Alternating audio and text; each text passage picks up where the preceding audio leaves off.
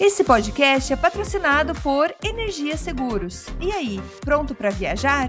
Inclua tranquilidade e segurança contratando um seguro viagem no site www.goenergia.ca.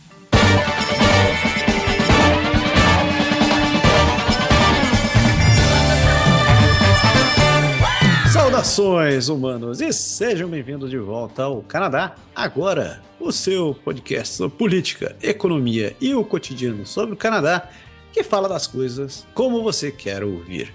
Eu sou o Massaro Roche e, como sempre, tenho o prazer de ter aqui ao meu lado meu companheiro de viagem, seu Paulo Henrique Dantas. Seja bem-vindo de volta, seu pé. Fala aí, Massaro, um prazer inenarrável estar com vocês aí. Queria pedir desculpa porque semana passada não teve programa por culpa minha, mas, mas para compensar, porque eu estive acampando, para compensar, eu matei um urso e tenho como provar. E se vocês forem lá no Twitter, vocês vão ver no que eu matei o urso e arranquei o couro do urso para provar para vocês que aqui o negócio o bicho pega Itaquera e Zona Leste é nós. É sério mesmo. Confira lá no Twitter do Canadá agora ou do Instagram. Tá lá o seu pé o couro do urso. Eu mato o urso e mostro o couro. Ó, ó, ó. Programa de número 64. Programa 64, gravado no dia 4 de agosto de 2023. Pedindo, respondendo a pedidos. Agora a gente está localizando você temporalmente, para você saber quando as coisas se passam. Então, programa gravado no dia 4 de agosto. A gente vai dar um girão, como sempre, das notícias do país, tentando fazer um apanhado do que rolou na semana passada e esta semana. E então o programa vai ser um pouquinho mais comprido do que o normal, mas a gente tentou dar prioridade para as coisas que estão rolando. Então, lembrando, antes de a gente cair no programa propriamente dito, se você quiser nos apoiar, que você dá aquela força para o programa ir para frente, você pode. Você tem várias maneiras que você pode fazer isso. Uma maneira é você vai lá no, no seu no Spotify, ou na sua Apple Store, no seu Apple Podcast, você faz lá uma avaliação positiva pra gente, você coloca lá um, umas cinco estrelinhas, deixa a gente muito feliz. Outra maneira que você tem de nos apoiar é, claro, ouvindo o podcast né, e contribuindo, é, contribuindo para a divulgação dele. Então, se você der um compartilhar, um retweet da gente, ou então é, você está lá no seu Instagram e dá um recompartilhar nosso, nossos posts, você ajuda bastante para conseguir aumentar o nosso alcance. E finalmente você pode ser nosso patrono, você nos ajuda financeiramente a poder pagar as custas desse programa. E não só isso, porque dependendo da categoria que você participar, a gente faz questão de mandar coisas para você de volta, incluem, por exemplo, uma, é, livros, uma curadoria nossa de assuntos relevantes sobre o Canadá. E se você estiver perguntando como você pode fazer isso, a gente tem um Patreon, que é o patreon.com/canadá agora, ou se você estiver no Brasil, você pode usar o apoia.se Canadá agora. Tem várias categorias ali, você pode participar. A gente faz questão de reconhecer a sua contribuição. Né? Deu, seu pé? Vamos, vamos pro programa? Ah, vamos embora. Então, sem mais enrolação, vamos pro programa.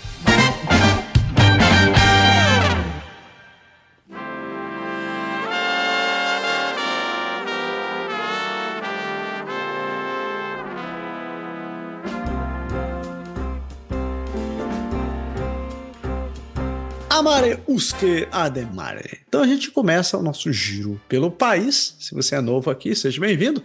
No nosso giro pelo país, a gente divide as notícias entre federal e provincial. E como sempre, a gente começa pelas notícias de cunho federal. Então, vamos lá, sem enrolação. Primeira notícia: proibição de exportação de arroz da Índia leva a estocagem no Canadá e em todo o mundo. A Índia impôs recentemente uma proibição da exportação de certos tipos de arroz, o que causou pânico na compra e no armazenamento do produto indiano em todo o mundo. Isso levou as lojas a implementar limites na quantidade de arroz que os clientes podem comprar, e algumas tiveram que aumentar os preços também. A proibição visa garantir o abastecimento interno e reduzir os preços, que aumentaram devido ao excesso de chuvas e a seca na região produtora de arroz. Outros países, como o Vietnã, também implementaram proibições de exportações para garantir a segurança alimentar doméstica. Você viu a correria da galera indo comprar arroz, velho? Então, aí, aí que foi a loucura, loucura, loucura, porque o Costco tava loucura, né, meu? Porque os indianos, você sabe que a alimentação indiana é um pouco igual do Brasil, é muito baseada uh, no arroz. E aí, meu amigo, quando anunciaram isso daí, eles foram, meu, mas na loucura total atrás da parada, mano. Foram na correria, assim, foi, foi assim, chegou a ser hilário de ver a galera e o pessoal tentando acalmar a galera, falando, não, não vai acabar, não sei o que, tal, tal, tal.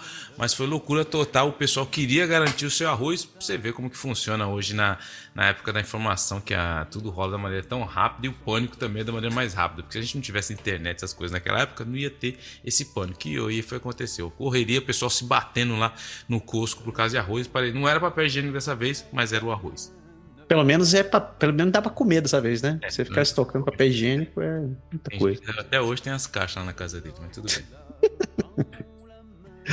Continuando aqui, Oral compra nove aviões Airbus para substituir a frota Polaris, incluindo o avião do nosso primeiro-ministro. O governo canadense assinou um contrato de 3,6 bilhões de dólares com a Airbus para substituir seus antigos aviões de transportes polares, usando, é, usados por uh, altos funcionários do governo e pela Royal Canadian Air Force. Os cinco aviões voam desde 92 e a nova frota de aviões batizada CC-330 Husky inclui quatro aeronaves novas e cinco usadas do Kuwait.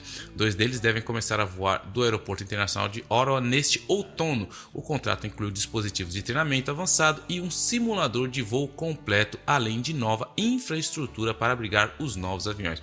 Os aviões Husky poderão realizar reabastecimento no ar para os aliados da OTAN do Canadá, incluindo os caças F-35 e os caças da Força Aérea dos Estados Unidos. Uau, a evolução, o futuro chegando no Canadá aí, meu.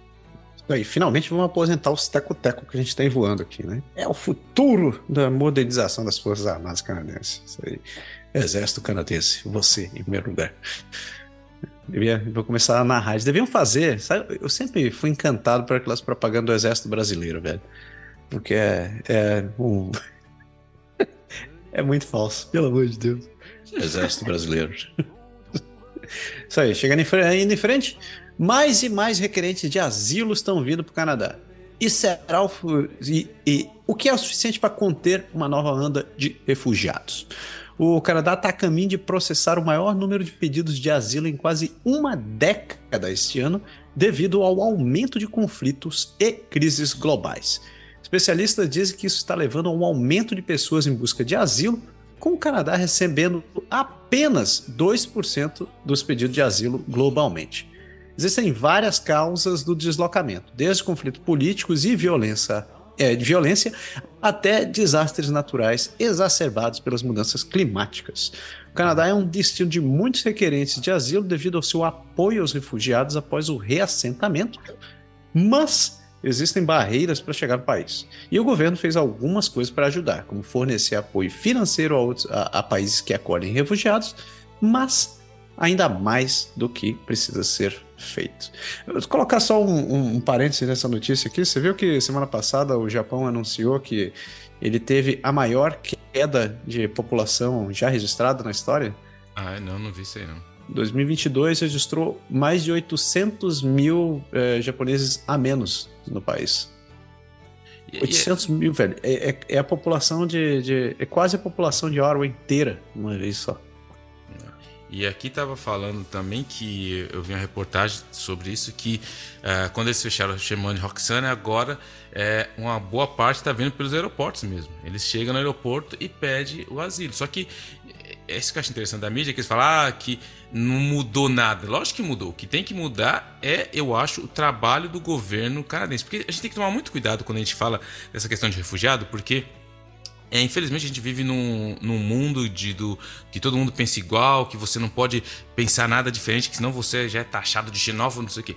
Eu sou do tipo de pessoa que acha que tem que ter uma certa regra, que as regras têm que ser obedecidas em imigração. O que não quer dizer que eu não acho que o Canadá tem que acolher ninguém. Seria muito estupidez da minha parte, hipocrisia, porque eu sou um imigrante aqui. Porém, eu acho que teria que ter uma regra, a regra tem que ser seguida. E se a regra não é seguida, é por causa de quem está na border. Porque se você está na border, você tem o seu trabalho para fazer, você tem o, a sua função para exercer, você que exerça da maneira mais correta possível. Então, se o cara está entrando, porque a, a, grande dificuldade é dizer, ah, eles entram pelo chamou de Roxanne, o Roxanne Road, mas não tem como os agentes que trabalhavam lá não tinha o mesmo efeito, o mesmo poder de, de fazer a pesquisa e mandar o cara de volta. Já no aeroporto tem. Então, se essa onda continua pelo aeroporto, é só os caras fazerem o trabalho deles da maneira correta e fazer o que tem que fazer. Se o cara é refugiado, entra no sistema, legal, as portas estão abertas, vem. Se não entra, meu amigo, se você está tentando disfarçar que é um refugiado, um abraço, tchau. Simples assim.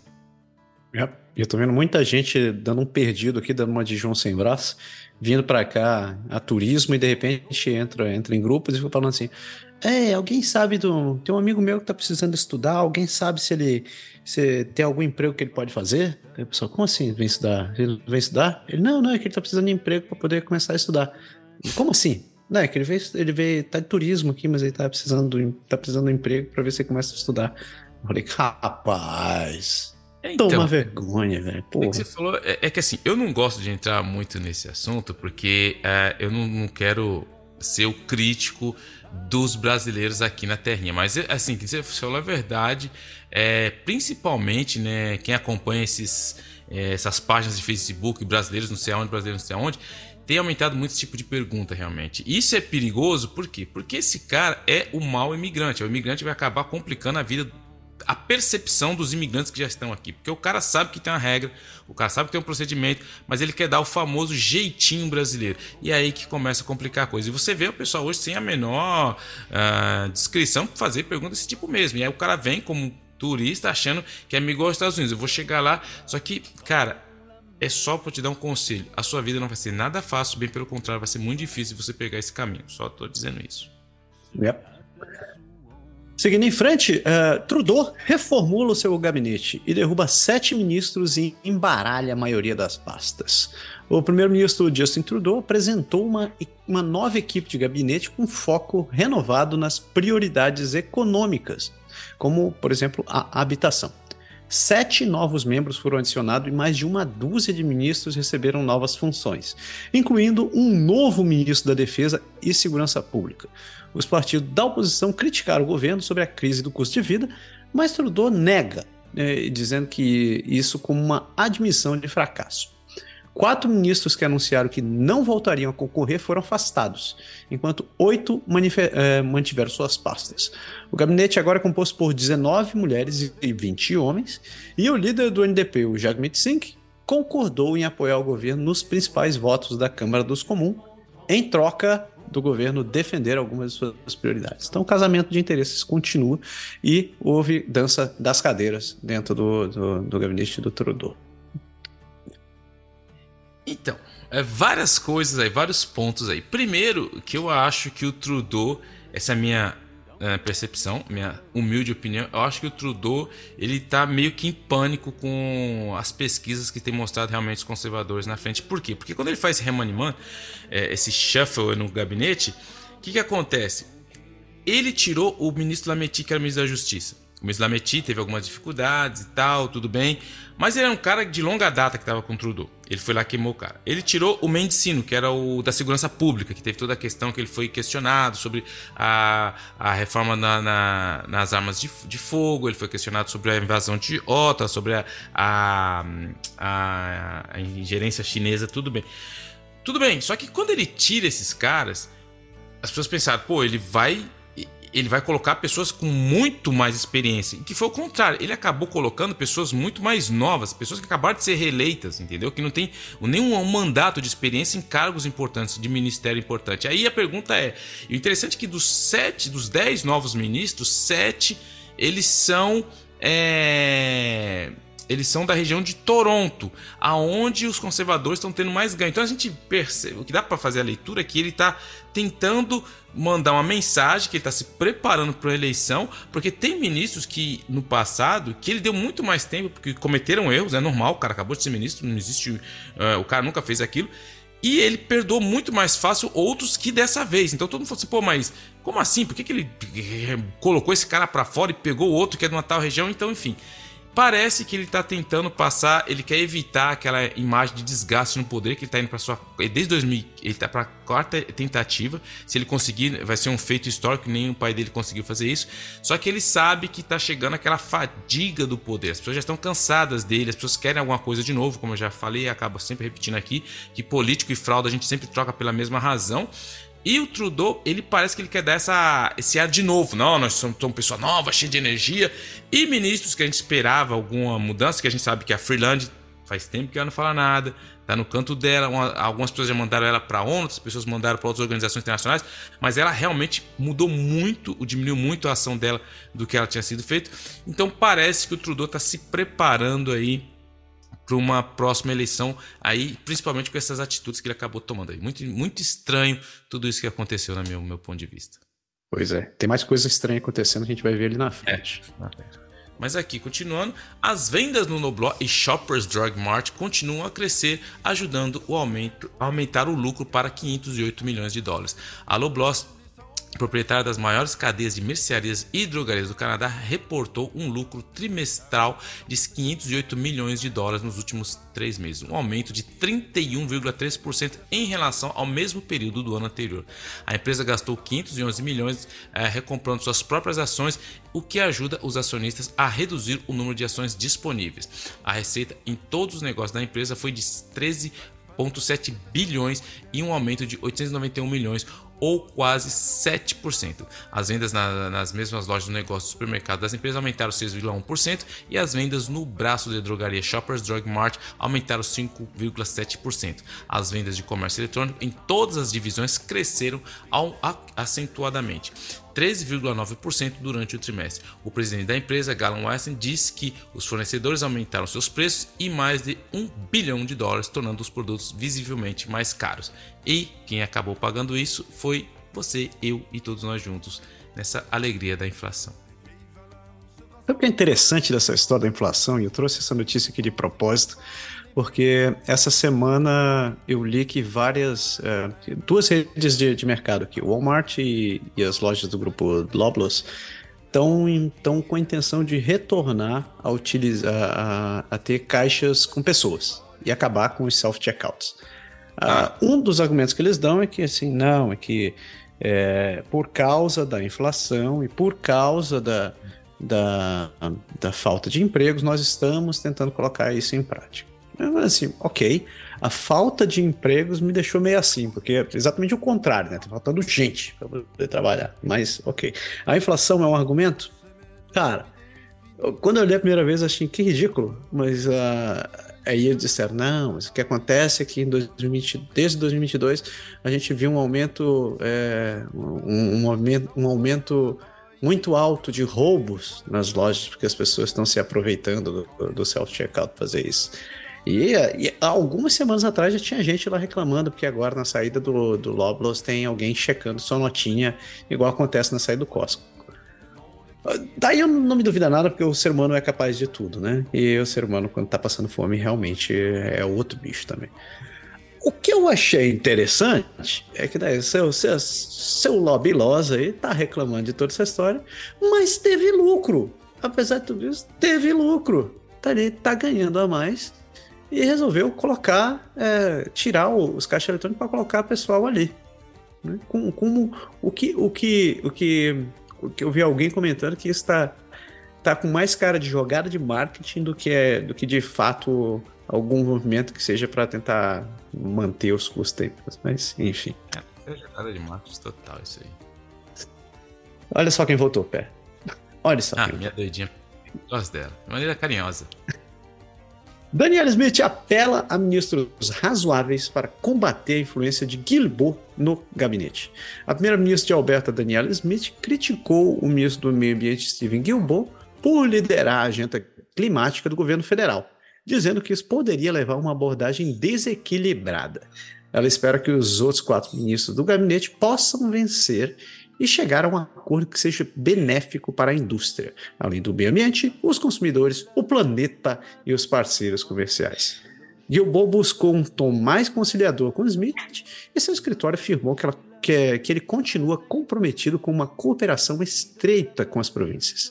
As áreas de conflito incluem o plano do governo federal para acabar com os subsídios ineficientes aos combustíveis fósseis, um limite de emissões no setor de petróleo e gás e um acordo para acabar com os projetos inabaláveis de combustíveis fósseis no G20. A Smith também argumentou que as metas do governo federal não são realistas e que deveriam se concentrar na redução de emissão em vez de eliminar gradualmente a indústria. Bum! Isso aí. E aí você vê a briga feia, né? Porque você tá falando da Danielle Smith e o, o, o Steve Guilbeault. Eu só quero falar uma coisa bem rápida aqui, te cortando, desculpa ter te cortado, mas que o Guilbeault, cara, eu não sei como ele faz para navegar nesse governo. Porque, primeiro, ele é um ativista totalmente é, pró-ecologia é, e tal. E o governo Trudeau, ele é ecologista na palavra, mas na vida real ele é totalmente como os outros governos. Então, assim, eles, o que, que, que eles fazem é o que todo mundo faz. Se você não alcança a meta, você muda a meta de lugar. E aí você continua tocando o barco. Então, assim, o, o, o ele, assim, ele joga muito sobre a credibilidade dele, porque tudo que o governo faz está é, explorando petróleo, não está diminuindo em nada, não alcança -se as metas. E ele continua ali com aquele discurso que não, nós somos o governo que mais. E contra fatos no argumento. Então, assim, eu não sei como que eles vão fazer. Quando tem a Daniela Smith, cara, que é da, de Alberta, que é uma ministra que é pró-petróleo, que, que é, fica muito difícil, que seria fácil para ele, como ativista, antigamente, Hoje você vê que ele tem uma dificuldade enorme para debater com essas pessoas. Por quê? Porque ele está no meio de um governo que fala muito, mas não faz o que fala. Então, eu acho interessante ver como que ele se, se posiciona em tudo isso. Mas, enfim, ele ainda vai suar muito essa camisa para defender esse eco, é, eco, esse ecologista meio de é, em português em francês fala eco blanchiment né que é o, o greenwashing né que se tipo você é verde mas é até a página 2 mas vamos ver Eco Blanchiment. Esse é fantástico. Greenwashing. Né? fantástico. Siga em frente. O governo federal luta para se livrar de milhões de testes rápidos extras da Covid-19. O governo federal está com um estoque de 39 milhões de testes rápidos extras para a Covid-19 e está lutando para descobrir como se livrar deles sem jogá-los no lixo. O governo inicialmente comprou os testes quando a variante Omicron do, do, do, vírus começou a se espalhar, mas agora que muito menos pessoas estão sendo testadas, eles têm mais eh, do que sabem e não sabem mais o que fazer. As possíveis soluções incluem doar para organizações sem fins lucrativos, instituições públicas e instituições de caridade ou enviá-las para países que precisam dela. Um plano para descartar os testes está sendo desenvolvido. Aí aqui eu, eu gostaria muito de meter o pau no governo, mas é, é uma coisa que eu não posso fazer nesse sentido porque todo mundo sabe que a Covid foi uma coisa que ninguém nunca tinha visto antes. Foi algo que realmente muito novo para a sociedade e o governo federal dói no coração de falar isso, mas fez a coisa certa. Por quê? Porque o governo, ele saiu na frente, ele tentou arrumar o maior número de. de porque a gente lembra, tava aquela guerra é, fatal, suicida contra vacina, máscara, luva. E o governo se posicionou, conseguiu comprar vacina, conseguiu. Então agora isso ia acontecer, porque agora se acalmou. É, a Covid, praticamente, o, o, as medidas de, de prevenção já não existem mais em quase nenhuma província. E, e realmente isso é um efeito colateral do problema. Mas como foi bem gerenciado de uma certa certa maneira, não tem como culpar o governo agora por esse excesso. Eu acho que, na minha opinião, teria que mandar para os países que estão precisando, porém, enfiar o dedo no governo e falar, tá vendo? Não sei o quê. Não tem como você saber, cara. Ninguém sabia quanto tempo ia durar, ninguém sabia como ia medir, ninguém. O cara que falasse, não, só compra 500 porque vai dar. Tava mentindo. Então o governo fez a coisa certa e agora a gente vai ter que viver com isso. É o que a gente fala do, do sunk cost. Tipo, se você comprou um, em, em, economia. Se você comprou, por exemplo, uma fruta, a fruta estragou, você perdeu o custo, não adianta, você não vai devolver. Acabou, você já perdeu, você tem que viver com, a, com isso. a fruta estragou, acabou, você comprou, não comeu, esquece. É o sangue costa, você não adianta ficar chorando o leite derramado. Então, sabe que o barco, o que tinha que ser feito, foi feito. Isso aí. Seu, seu pé é ponderado, dando crédito a quem tem crédito. É isso aí. Mas chega, guarda que é hora de bater, vai começar daqui a pouco. Uh, continuando as notícias, Empresas canadenses mudaram para uma semana de. Eh, eh, várias empresas canadenses mudaram para uma semana de trabalho de quatro dias. Dezenas de empresas da América do Norte estão ficando ou planejando ficar com uma semana de trabalho de quatro dias depois de participar de um projeto piloto organizado pelo grupo de defesa sem fins lucrativos Four Days Week Global. e pesquisadores do Boston College. O projeto constatou que 35 das 41 empresas pesquisadas estão mantendo, planejando ou inclinando-se a manter o novo esquema de trabalho.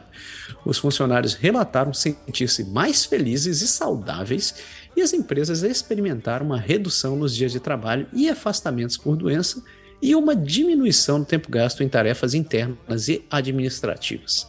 Embora o estudo tenha resultados positivos, ele é limitado porque vem principalmente de empresas com relativamente poucos funcionários. Mais estudos são necessários entre empresas aleatórias e aquelas com mais trabalhadores de colarinho branco, antes que se possa determinar se a semana de trabalho de quatro dias é benéfica em todas as circunstâncias. Isso aí, eu, acho, eu digo o seguinte, né? Não existe almoço grátis. Então, se se tiverem cortando alguma coisa, eu, eu, o que eu diria para você, pessoa otimista que nem eu, assim, é que isso vai sair do seu bolso também, viu? Só, só, só para dizer, só para dizer. Não, eu sou um cara otimista, eu sei que os, os, os, chefes estão fazendo isso de puro coração, entendeu? Estão fazendo isso porque eles amam os funcionários, é pro bem dos funcionários. Não acreditem no Massaro. Isso não existe. Esse capitalismo selvagem que o Massaro fica pregando não existe. São pessoas de bom coração que estão preocupadas com vocês e nada vai sair do seu bolso. É isso aí. O, o cara da esquerda tá falando isso e o cara da direita falou o contrário. Isso aí. Muito bem. A infraestrutura de carregamento de veículos elétricos na, na província. Dados da Transporte Canadá e dos Estados Unidos mostram que o Canadá precisa aumentar drasticamente o número de carregadores de veículos elétricos disponíveis para atender o mandado federal de quase 100% dos carros novos e caminhões leves vendidos no Canadá devem ter emissão zero até 2035. Quebec tem a menor proporção de carregadores de veículos elétricos para de veículos elétricos com 0,8% de carregadores para 100 veículos elétricos, enquanto, enquanto Saskatchewan tem a maior proporção com 20 carregadores por 100 veículos elétricos. A Natural Resources Canadá estima que o Canadá precisará de 444 mil carregadores de veículos elétricos até 2035 e acima de 20 mil atualmente em serviço. O governo federal se comprometeu a financiar 84.500 carregadores até 2027, mas os especialistas temem que o Canadá não esteja construindo a infraestrutura de carregamento com urgência suficiente para atingir as metas. De novo, a questão da meta. Se não alcançar a meta, a gente simplesmente vai lá e muda a meta. Eu já falei e vou repetir de novo. Tem que tomar cuidado com esse negócio de veículo. Eu só quero o meu carro de hidrogênio, já falei. Eu não quero carro elétrico. Porque o carro elétrico ele perde autonomia 50% no, no, no, no inverno. inverno. É, o, carro elétrico também consome muito água para ser construído. Não é tudo isso. Enfim, eu acredito. Não sou um climato séptico, não é esse o ponto. Mas não acho que simplesmente o carro elétrico seja a solução de tudo. E tá todo mundo correndo para cima dos carros elétricos, mas é o que eu já falei e vou repetir aqui. Na hora que tiver tudo lá mesmo, eu quero ver. Quando você tiver com o seu carrinho lá querendo chegar lá na, no céu onde acabar, cadê? Ah, entope ali, ó, carrega espera mais três horas, depois você continua. Aí nós vamos ver no que vai dar. Olha só, eu, eu sou um grande defensor de carro elétrico, mas eu sou um cara coerente. Eu, eu concordo que não tem, não tem infraestrutura para isso daqui. O plano é extremamente ambicioso. Eu não estou vendo medida para essas coisas acontecendo. E, como você disse, né? Essa questão da, da produção também é, não é tão, tão verde assim quanto as pessoas acham que é. Sem contar que essa energia vai ter que vir de algum lugar. Né?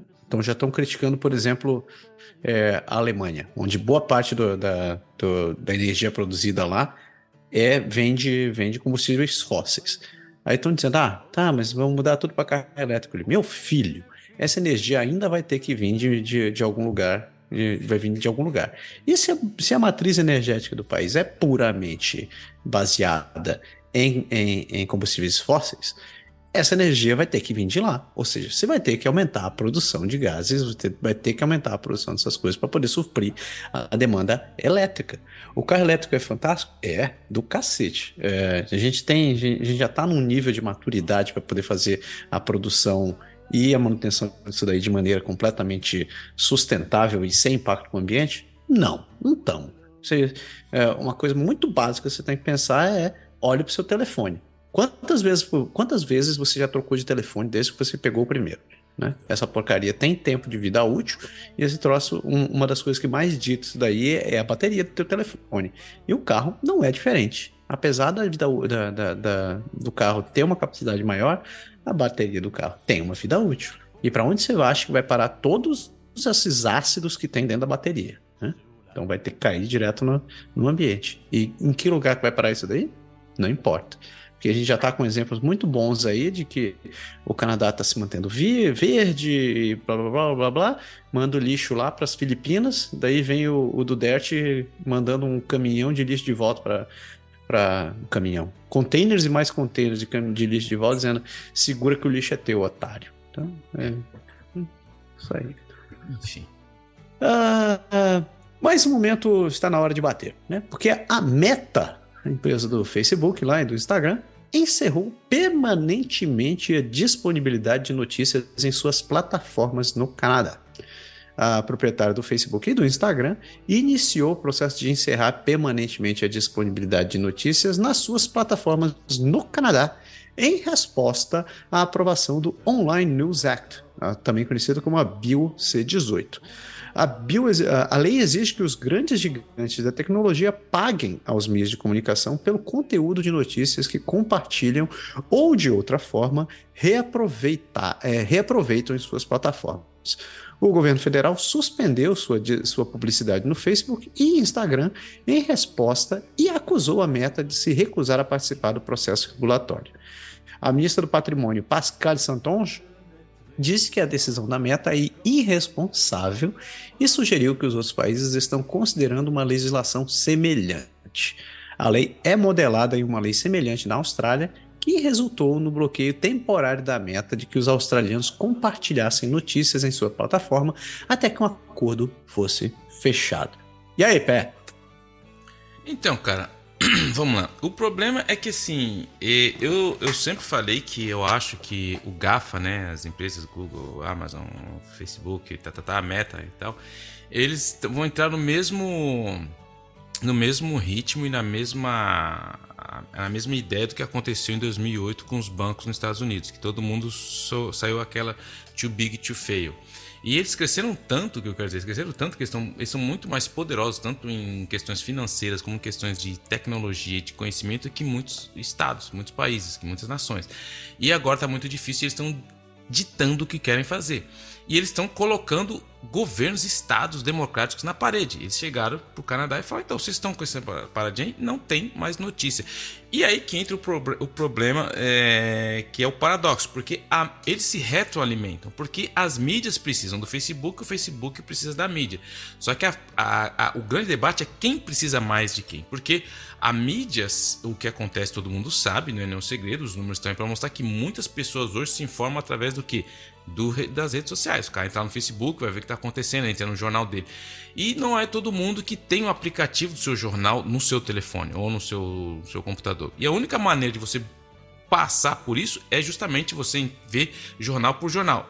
Enfim, é, chega lá, você vai, por exemplo, aqui no Quebec, você vai lá, entra no, no aplicativo da Presse, você vê o que está acontecendo. Você entra no aplicativo da Rádio Canadá, você vê o que está acontecendo. Você entra no aplicativo da TVA, vê o que está acontecendo.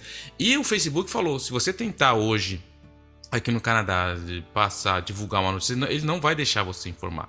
Que por um lado é bom, porque eu acho que as pessoas têm muito mais é, capacidade de saber o que está acontecendo, não se informando por Facebook, mas pelo meio de comunicação. Só que pelo outro lado é muito ruim porque você acaba deixando o Facebook para aquela cambada de maluco complotista que não é jornalista, que não é blog, que não é nada, que vai enferrer, colocar mais teoria da, da, conspiração lá e é isso que as pessoas estão consumindo. Então é um momento muito preocupante, por quê? Porque eu acho que é uma afronta do Facebook contra um Estado de Direito falar assim: não, aqui vocês não vão fazer. E o cara não está fazendo mesmo. Ah, nós estamos conversando e eles bateram o pé e não estão deixando. E até onde que vai isso aí, eu não sei. Mas eu acho que, é, de novo, a, a, vantagem que, essa, que o GAFA tem sobre tudo isso é que não existe no mundo legislação que, que, consegue, que consiga acompanhar a velocidade do, do, desenvolvimento do, do, das redes sociais. Não existe. Você fizer uma legislação até chegar a passar, os caras já inventaram um jeito de burlar. Então, esse é o grande dilema que a gente vai ter que sobreviver ainda continuo, só para terminar, acreditando que o segredo de tudo isso está na maior informação do, de, do cidadão, de você informar o cidadão, de, de, de investir no pensamento crítico das pessoas, de como que a informação é feita, de entender como funciona a mídia. Eu acho que isso é mais importante. Aulas de filosofia, aulas de lógica, aumentar essa questão do debate público para as pessoas terem condições de entender como funciona a mídia e se posicionar. Porque você tentar mudar essas empresas não dá, porque elas têm toda a estrutura, elas têm todo o dinheiro e elas têm todos os estudos psicológicos do mundo à disposição delas para saber como influenciar a gente. Então, a única maneira de lutar com isso não é o governo que vai conseguir fazer alguma coisa, é só eu e você tentando se informar da maneira mais adequada. Em tempo, em tempo. Eu recebi uma notificação do, do da, da Meta dizendo que falando sobre essa mudança aqui e eles disseram que o nosso conteúdo está marcado como geração de conteúdo canadense que poderá ficar indisponível nas próximas semanas. Então, se você segue a gente no Facebook ou no, ou no Instagram e a gente desaparecer, você já sabe por quê. Complô dos caras, né? Mano? Complô dos caras. Falando dele, falando dele, Trudeau. Trudeau diz que os federais não são os principais responsáveis pela habitação. Vamos lá, o primeiro-ministro Justin, o Justino Trudeau, está discutindo a responsabilidade das províncias e territórios pelo aumento dos preços da habitação e pela escassez de ofertas de moradia. Trudeau diz que a questão é principalmente da jurisdição provincial, mas especialistas dizem que o governo federal está desempenhando um papel maior na formulação da política habitacional do Canadá e tem controle sobre muitas instituições e áreas de políticas que afetam o preço e a disponibilidade de moradias. Trudeau mencionou a Estratégia Nacional de Habitação do governo e como a imigração também é um fator na questão habitacional. Especialistas dizem que o governo federal precisa assumir mais responsabilidades por sua abordagem à habitação e colaborar melhor com as províncias. E aí que é aquela coisa que você diz sim e não, porque isso é verdade. Tecnicamente, a questão de escola é provincial, a questão de saúde é provincial, a questão de, de habitação é provincial. Porém, o Trudeau tem uma verba que também é voltada para a habitação. E o grande problema do Trudeau é que na hora que ele está fazendo campanha, os programas dele sempre incluem habitação. Ele fala que vai ajudar as províncias, que vai mandar dinheiro para a província. Aí agora que a, a, a, cobra tá, tá fumando, aí ele fala: então, peraí, mas os caras têm a responsabilidade deles lá, mano. Aí é com os caras, velho, não é só eu. Então, assim, tudo isso me dá ar de que ele está preparando alguma coisa aí e essa alguma coisa se chama eleição. Mas o Trudeau, ele não pode, ele é o primeiro-ministro da província e ele sabe que ele tem muita responsabilidade sim nisso daí, nos programas que saem, porque muitas das leis que vão gerenciar as questões habitacionais provém do federal também. Então ele não pode simplesmente dizer: não, não, não, não, não, não, não, não, não. Peraí, isso aí é com vocês aí. Eu tô aqui para defender vocês contra o, o, o, a Rússia e os outros que estão tentando nos atacar. O resto é com vocês aí. Não, ele não pode falar isso. Tá feio, tá feio pro lado dele. E eu não sei se vai ter, não sei se vai ter reeleição para ele, porque a gente vai fechar com notícia a bomba da semana, né? Porque Justin Trudeau e Sophie Grégoire Trudeau anunciam separação. O primeiro-ministro e sua esposa anunciaram que estão se separando após 18 anos de casamento. E ambos emitiram declarações na quarta-feira expressando seu profundo amor e respeito um pelo outro e por seus três filhos. Ambos serão uma presença constante na vida de seus filhos e continuarão sendo uma família unida. Eles assinaram um acordo de separação judicial e estão tomando todas as medidas legais e éticas necessárias. Sophie não assumirá mais nenhuma função oficial e não receberá funcionários do governo para administrar suas aparições pessoais. Como nota, os pais do Trudeau, né, o, o ex-primeiro Pierre Trudeau e Margaret Trudeau, também se separaram em 1977. Aí começam as coisas, né? Porque eu ouvi comentários que esse daí talvez seja o último prego no caixão da reeleição do seu Justin. Porque já não bastasse todo, tudo que ele passou por os, os últimos anos, né? Teve pandemia, teve guerra, questão da, da inflação, uh, os casos com, com envolvimento com a, da Associação Trudeau, da Fundação Trudeau, teve os problemas ainda da, da como é que chama isso aí? O negócio da China agora, o escritório é. da China a separação, estão dizendo que foi a gota d'água de tê-lo como um, como um possível, como, como candidato para reeleição. Porque, apesar do, dele ser o Partido Liberal, o canadense ainda tem esse perfil um tanto mais uh, conservador a respeito de famílias. E tendo ele nesse estágio, uh, os comentários que eu ouço é que ele teria isso teria acabado permanentemente com as chances dele. Apesar de que tem quem diga que ele estaria já num relacionamento um, com alguém que talvez pudesse ser a ponte de uh, uma, uma ponte para uma possível revigoração da imagem dele. Então, eu não vou dar uma de Leão Lobo e ficar comentando quem são as pessoas, porque eu só ouvi boatos até agora. Então, cara, alguns pontos aí. Primeiro ponto que, que eu acho muito interessante é, em tudo isso é que o Trudeau, ele é um, ele, ele é uma, uma máquina de campanha, então assim, só que a gente vê o produto final, a foto final, ele, os filhos e a Sofia, a gente via é, tudo aquelas coisas que eram tudo encenadas, ele no, com ela de mão dada chegando nos grandes eventos, mas é, as pessoas que acompanham o Trudeau, é, os jornalistas que acompanham o Trudeau, é, pelo que eu vi, o que eu escutei, o que eu li, não estavam surpresos com isso. Que dizem que esse marasmo já vinha de muito tempo. E eu vi até alguns vídeos assim, é, que a gente vê o produto final de pessoas que com vídeo antes, tipo, o cara fala, não, mas dá um beijo nela, aquela coisa bem seca, ele, ele, ele tendo que posicionar a mão. Então, assim, então quem acompanha o Trudeau e a Sofia há muito tempo diz que tem mais de quatro anos que isso está acontecendo, que já está eh, uma coisa meio profissional. Só que ela colocava o papel dela e ele fazia o papel dele. Só que vale salientar que o papel da Sofia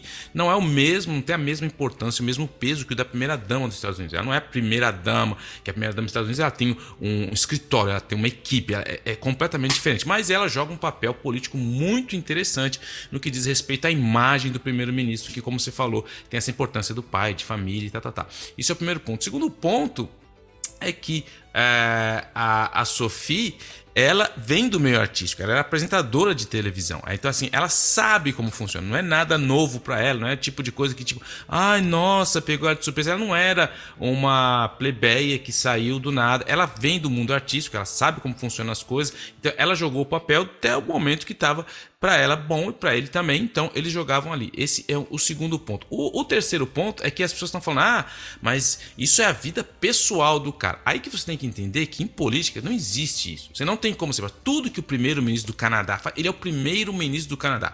Ele é responsável pelas decisões mais difíceis que vai se passar sobre o país. Então, tudo que esse cara faz, por isso que tudo é controlado, porque ele realmente é uma pessoa de importância. Então, é político o que ele faz e o que ela faz.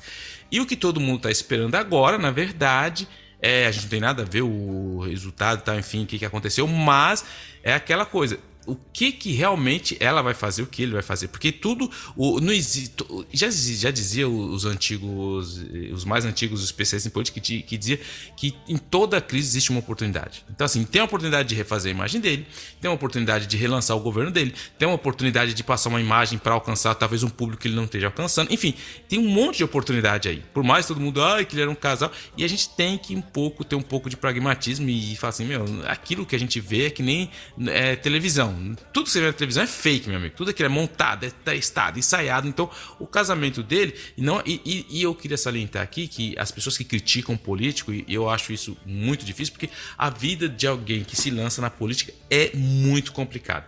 Você imagina o cara que ele tem que acordar 6, 5 ou 6 horas da manhã. Ele tem que saber tudo o que está acontecendo praticamente em todos os ministérios dele. Tem alguém que é responsável por fazer a vigia de, de, de imprensa para saber o que estão falando, que vão possivelmente te perguntar. Aí o cara tem que chegar e falar, saber o que está acontecendo. O que está acontecendo não só no Canadá, o que está acontecendo não só em Ottawa, o que está acontecendo em todas as províncias, o que está acontecendo no mundo. Ah, tem uma crise aqui, o Canadá vai ajudar. Então, o, o, ele não tem vida privada. Você acha que ele consegue pegar e levar o filho dele para a escola? Ele não consegue. E aí, quando chega o, o fora de ir na Câmara de Comuns, responder as perguntas, tá, os ataques da oposição, tá, tá, tá, assinar a lei, propôs, não sei o que. E aí, à noite, o cara tem que dar entrevista, tem que responder. Então, assim, o cara tem uma vida que não tem fim. Então, assim, a vida desses caras é muito. Vocês, um exemplo básico: pega a foto do Obama em 2008 e pega a foto do Obama no final. Meu, o cara envelheceu assim, meu, muito. Porque é muito exigente. É uma coisa que exige. É assim, por mais que a gente brinca, fala que o Trudeau é só um artista, que não sei o quê, mas a vida de um político é muito exigente. Então, nesse fato, não é fácil para alguém que é. E é que não se vive falando, mas eu, como eu estou no meio político de uma certa maneira, eu vejo muito isso: casais que se separam, é, filhos que têm problema de, de, de, de, outras coisas, porque não tem como você ser um pai 100% presente como quando você está na vida política. Então, assim, é muito exigente a vida política, é muito. Você tem que falar com pessoas que você não quer, você tem que ir em lugares que você não está afim, e chega uma hora que todo mundo tem a sua vontade própria. nem, vamos ver, ela, ela deve ter como ela era apresentadora, ela parou toda a vida dela. Inclusive, ele casou no mesmo ano que eu, em 2005. E ele, ela tem as vontades dela, os projetos dela, tudo que, que ela teve que colocar de lado por causa dele. E é assim que funciona. Fala, minha filha, esse é, o, esse é assim que funciona. E ela abraçou, mas chega uma hora que todo mundo tem seus limites. E ela talvez esteja querendo fazer outras coisas e voar de outras maneiras. Mas, só para terminar, o que todo mundo tá esperando, mas eu acho que ela não vai fazer isso pela, pelo jeito que acabou tudo bem, é o famoso livro, né, meu? Ah, você quer escrever um livro de memórias? O que você quer? Aí todo mundo vai ficar em cima. O que ela vai dizer? O que ela vai dizer? Mas eu acho que não é o caso da Sophie. E vamos que vamos. Mas acabou aí o romance do Trudeau e da Sophie Gregoire. O pessoal quer ver sangue, né, cara? É impressionante. Isso aí. E assim a gente fecha o nosso giro pelas notícias federais, a gente tira um break e a gente já começa o giro pelo país.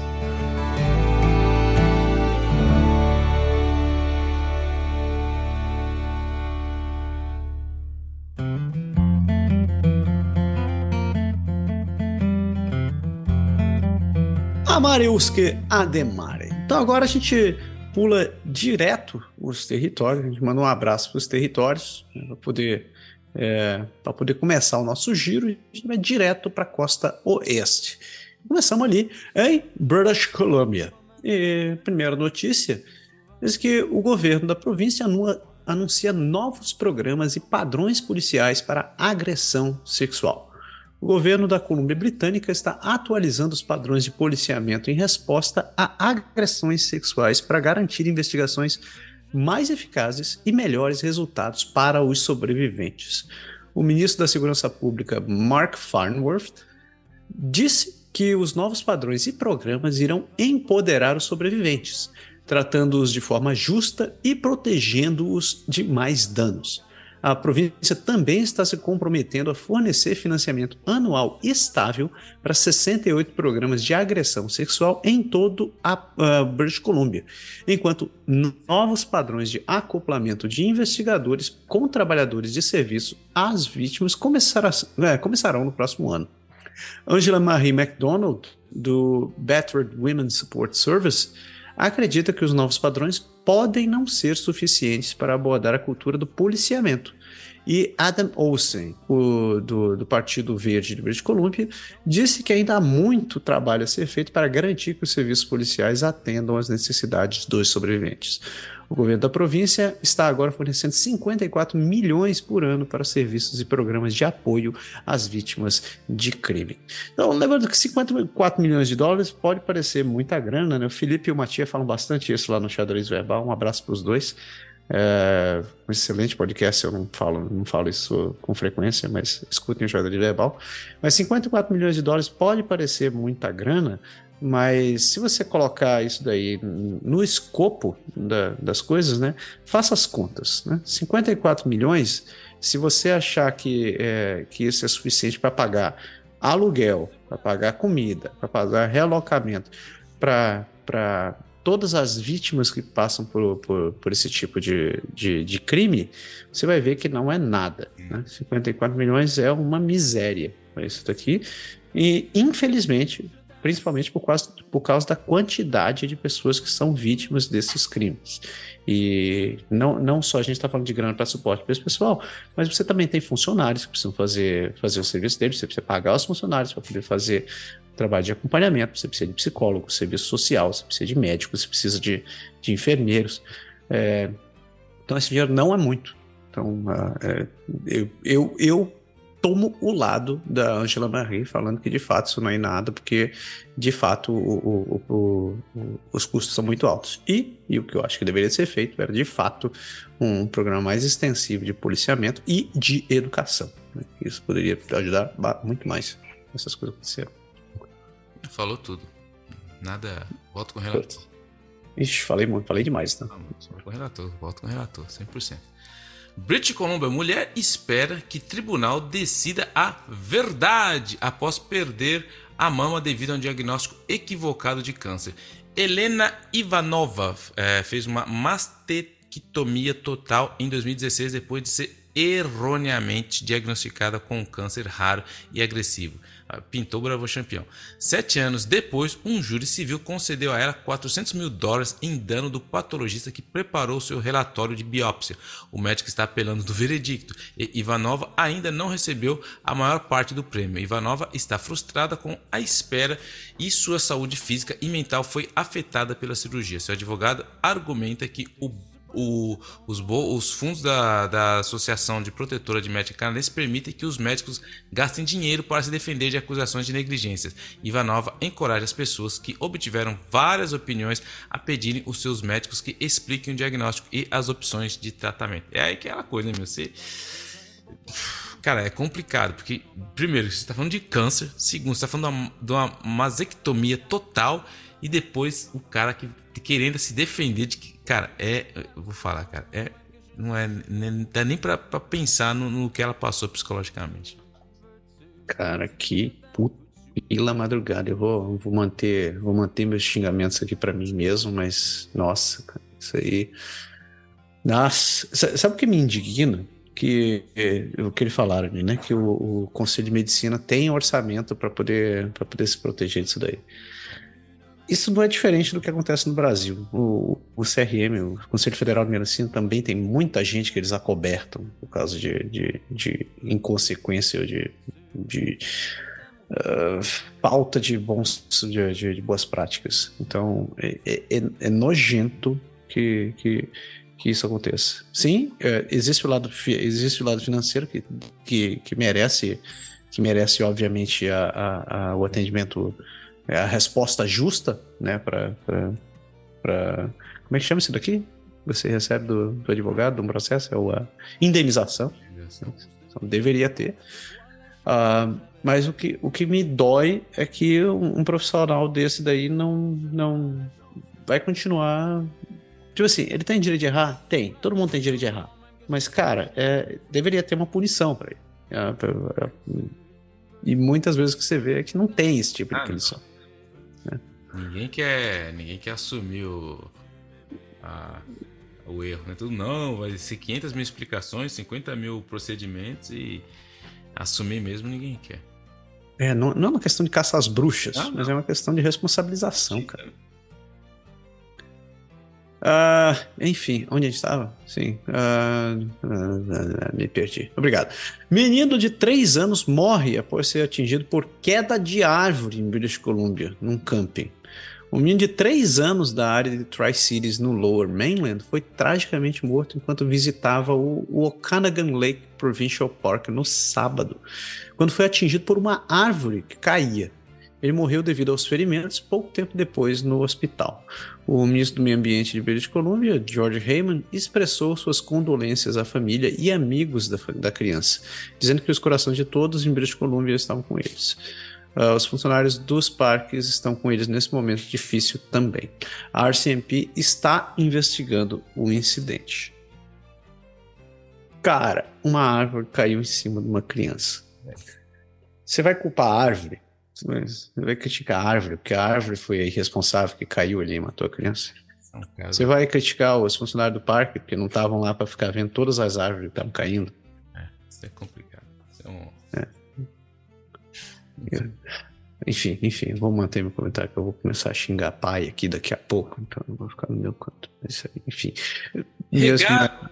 Vai, vai, em frente, vai em frente que eu vou tomar uma água. Regar o gramado será proibido em toda a região metropolitana de Vancouver em meio à seca contínua.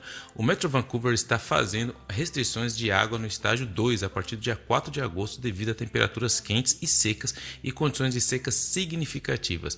Essas restrições proíbem a regra de, a regra de gramados, incluindo escolas e parques, e reabastecimento ou abastecimento de recursos hídricos e execução de parques de pulverização em interruptores ativados pelo usuário. Os aspersores são permitidos para árvores, arbustos e flores das 5 às 9 horas para propriedades residenciais e das 4 às 9 horas para propriedades não residenciais. E aqueles que violarem as restrições podem enfrentar multa de até 500 dólares. A região normalmente usa 1 bilhão de litros de água potável por dia, mas, mas a demanda aumenta em até 50% nos meses de verão e atualmente é de 20% maior do que no verão passado. A Environment Canada prevê o tempo seco pode durar até outubro. Isso é bem complicado, cara, porque tipo assim, quem tem mora em casa tem casa, sabe, cara? Você não molhar a grama, seca, fica uma desgraça, depois você vai gastar uma grana toda. Mas também tem hora que você, assim, você fala, meu, você fica jogando água no mato, velho. Nas condições que nós estamos vivendo atualmente, cara, que é um recurso que não é ilimitado, eu acho, às vezes, eu falo assim, caramba, velho, mas por. Enfim, é uma questão muito complicada. Fica bonito, fica verde no, no, no verão, tal, tudo, mas se ficar atacando água no mato é uma coisa também, vou te falar, viu? Pois é, sabe que eu, eu tenho uma opinião bem, bem radical em relação a, a gramado. Eu acho que gramado, da maneira que a gente mantém, é um troço ridículo. Esse negócio de grama, ela é uma, ela é uma espécie que a gente tenta. Você vê, a necessidade da. A grama não é uma espécie que deveria estar se expandindo com toda essa, eh, toda essa força que a gente vê nas casas. Porque o, o trabalho que você põe para colocar veneno, para ficar arrancando mato, para arrancar tudo mais que aparece ali, já, te, já é uma prova suficiente para te mostrar que aquele troço não deveria estar naquele canto. E o que eu vejo acontecendo é, tipo, você falou da, do, do, gasto com, com água. Tudo bem. Tem gente que gasta uma grana com pesticida, cara. Esse pesticida também vai entrar na terra. Então, não deveria estar lá, segundo, segundo ponto. Terceiro ponto, é, a, a, a pôr da, da, da, grama fica lá exposta direto no sol. Sabe o que seria muito melhor se você colocasse, se, você resolver? Árvores. Porque as porcarias das árvores vão, vão, te, dar, vão te dar proteção né, contra vento. Mesmo quem está vendo tornado acontecendo tudo esse canto aí tá, sabe muito bem disso daí. Vai diminuir a temperatura do, do, do, do meio onde elas são plantadas e elas vão criar nutrientes suficientes para o solo para poder estar tá, tá nascendo espécies que deveriam estar na, naquele troço. Aí, aí você vai dizer, tá, mas a árvore também precisa de água. Sim, a árvore precisa de água, mas a água vai, consegue ir fundo o suficiente para poder pegar água. E sabe, sabe quem se tocou de, desse negócio que, que grama não é um troço legal? Pasme, os Estados Unidos. Ou eu vou ser mais específico, Las Vegas. Né? Aquele, ah. aquele, aquele antro do mundo que não deveria existir se tocou que ter casa com, com, com grama não faz sentido, porque eles estão no maldito de um deserto.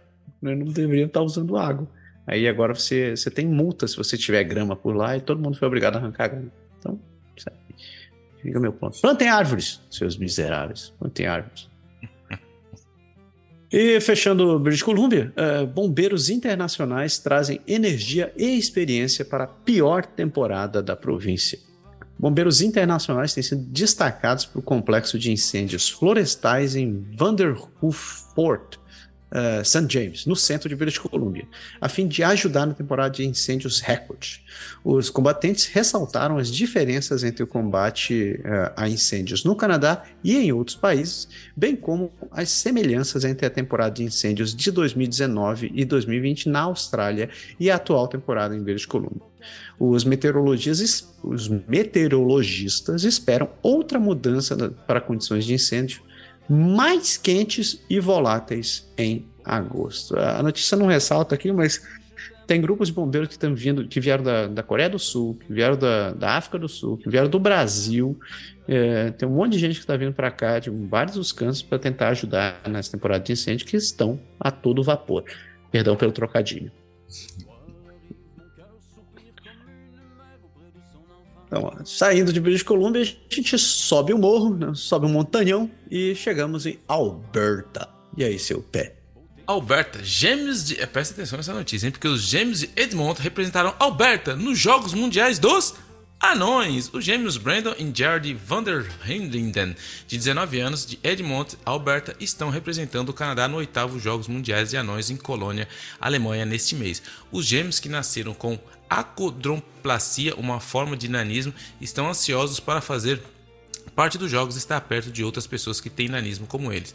Eles estão competindo em basquete, futebol e tênis de mesa, e seus dois irmãos mais velhos estão produzindo um documentário para relembrar o seu tempo nos jogos. Os Jogos Mundiais dos Anões são a, o maior evento esportivo para atletas com nanismo, com mais de 500 atletas de mais de 20 países reunidos para competir e promover a conscientização sobre o nanismo. Os jogos acontecem no dia 28 de julho até o dia 5 de agosto. E eu acho legal isso aí, cara, porque é uma coisa que eu acho muito interessante, tem uma televisão aqui na. Puta, esqueci o nome, cara, da.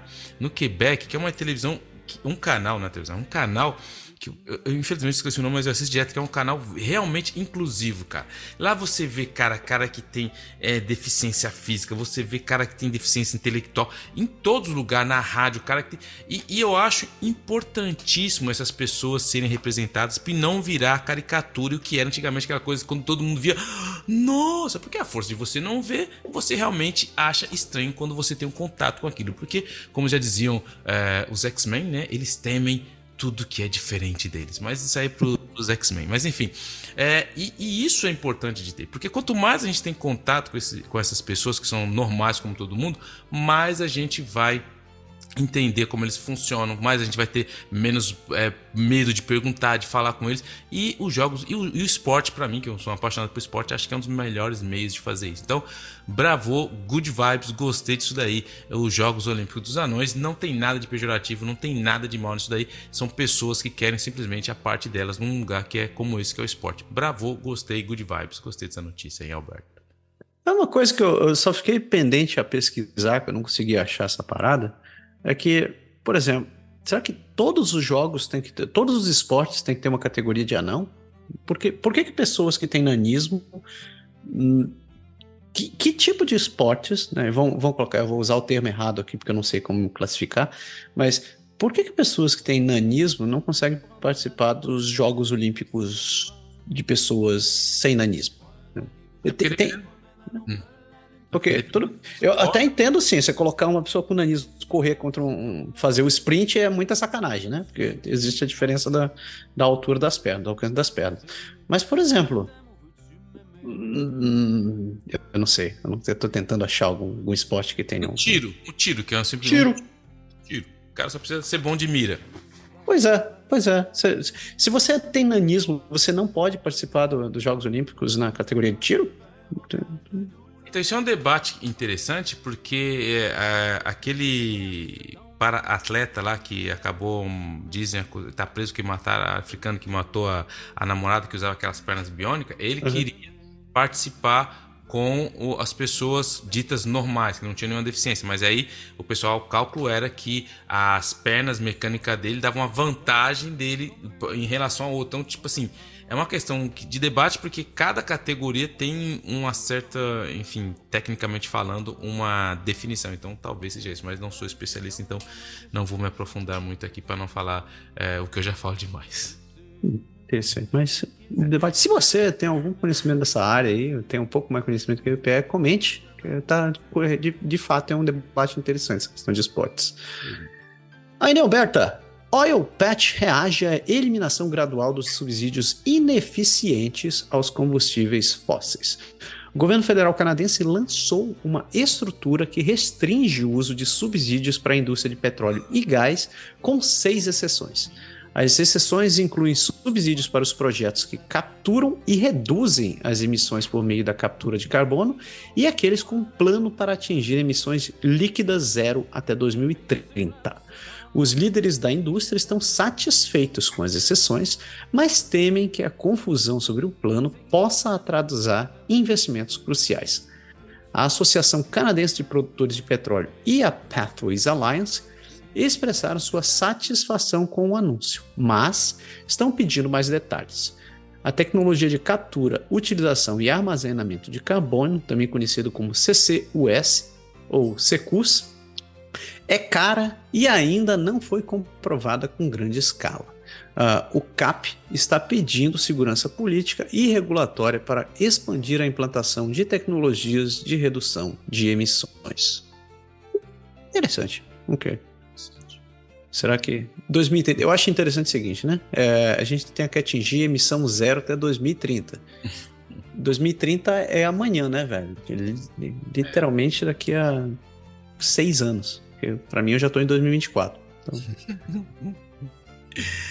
A conversão de consultórios médicos em clínicas premium pode gerar uma nova crise de saúde. A doutora Sally Talbot Jones, proprietária da Marda Loop Medical Clinic, recentemente ofereceu serviços aprimorados aos pacientes atuais por até 4.800 dólares por ano para as famílias. Essa é uma tendência que existe há anos em Alberta, em outras províncias, mas Marda Loop é diferente porque é uma clínica existente que está mudando para um serviço pago premium.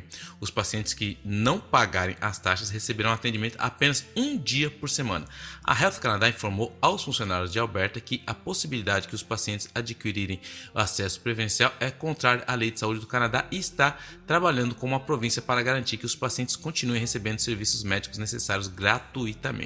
O Colégio de Médicos de Família do Canadá também alertou que, que cobrar dos pacientes pelo acesso vai contra os princípios da Lei de Saúde do Canadá. Uma repressão a essa prática impedirá que ela se espalhe ainda mais e ajudará a sustentar a medicina familiar. E é aí que eu sou contra isso daí. Por quê? Isso eu sou contra o Estado. Porque a prática da, de, de medicina privada já existe ela já existe. No Quebec já existe. Tem clínicas que são privadas. Você vai lá, é, você paga um, um, montante por ano. Aí, se você tem uma dor de, de, de, cabeça, uma dor, você vai, como se fosse no Brasil, mas você paga por isso. Só que isso é que a gente fala, é um tabu muito grande aqui no Canadá, porque eles falam, nossa, você está criando cidadãos, cidadãos de duas categorias, um que pode, que não pode. Mas, mas, a gente fala isso até o dia que a gente for precisar. Porque no dia que o seu filho estiver precisando realmente e você ficar 8 horas lá para no hospital, mas se você tiver condições de pagar 300 dólares para o seu filho passar e se tiver um diagnóstico, você vai pagar.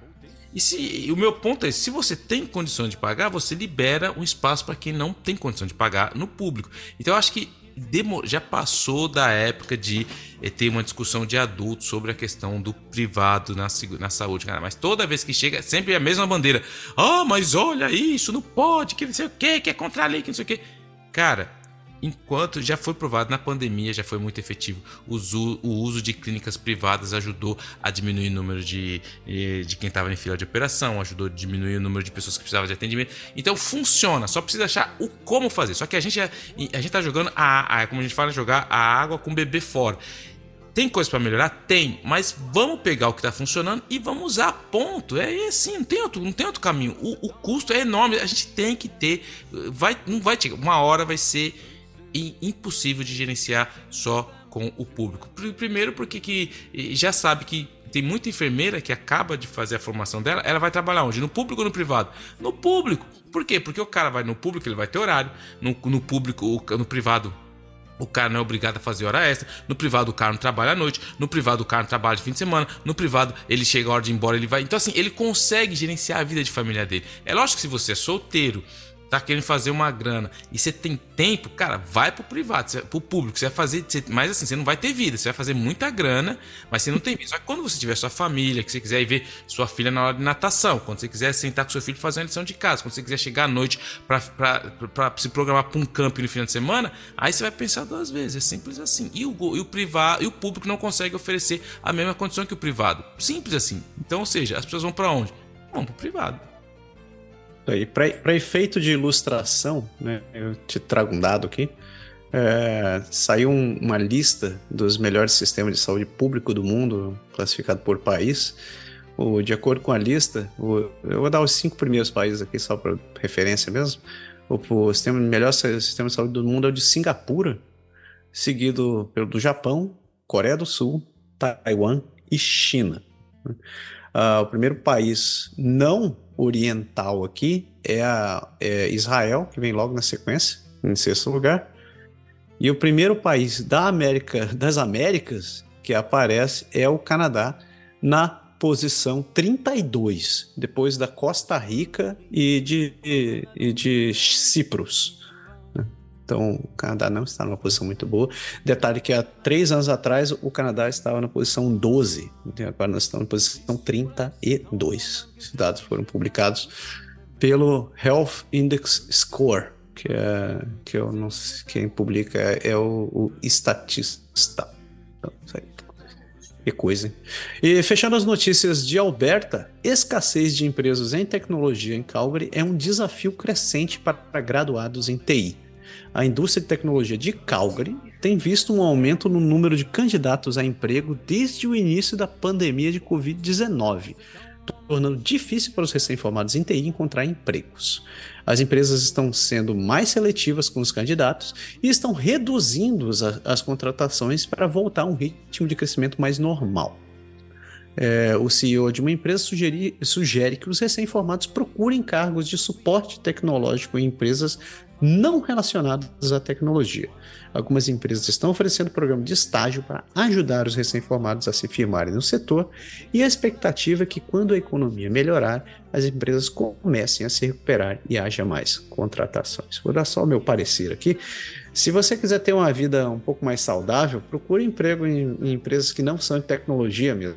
Em, em, geral, o cara que trabalha. Você vai acabar sendo conhecido como o menino de TI ou o garoto dos relatórios, mas em geral o ritmo dessas empresas tende a ser menos insano. Com exceção de empresas de, de do mercado financeiro. Aí você vai trabalhar igual um escravo. É, tem... falar, se for para de finanças, brother, se prepara para ter reuniões longas e chatas. É isso aí. Saindo de Alberta, atravessamos para Manitoba, pulamos Saskatchewan, pegamos a 400 uh, Highway 1, fechamos os olhos e chegamos em Manitoba. E aí, Pé? Manitoba. Manitoba Hydro lida com grande interrupção nas áreas do norte da província. Uma queda de energia está afetando 2 mil clientes no norte de Manitoba, incluindo Pukatawagam, Leaf, Lift Rapids, Lynn Lake e Nelson House e South Indian Lake. Uma patrulha aérea encontrou equipamentos quebrados em uma área remota a noroeste de Nelson House. É, e a Manitoba Hydro está organizando, uh, organizando equipamentos de substituição, um helicóptero e equipes para fazer os reparos. Eles esperam que a energia seja restaurada às 14 horas de domingo e reconhecem que uma queda de energia no fim de semana é frustrante para os clientes. Não, não, não. Agora descobriu a roda, né, velho? Agora descobriu, ó, domingo. Ah, não, então, eu sei que. Não, velho. Não, mano. A não ser que você esteja no camp, né? Que nem eu tava, então você nem viu. Não, essa semana tá cheia de notícias, não me diga. Não me, porque essa daí é mais uma dela.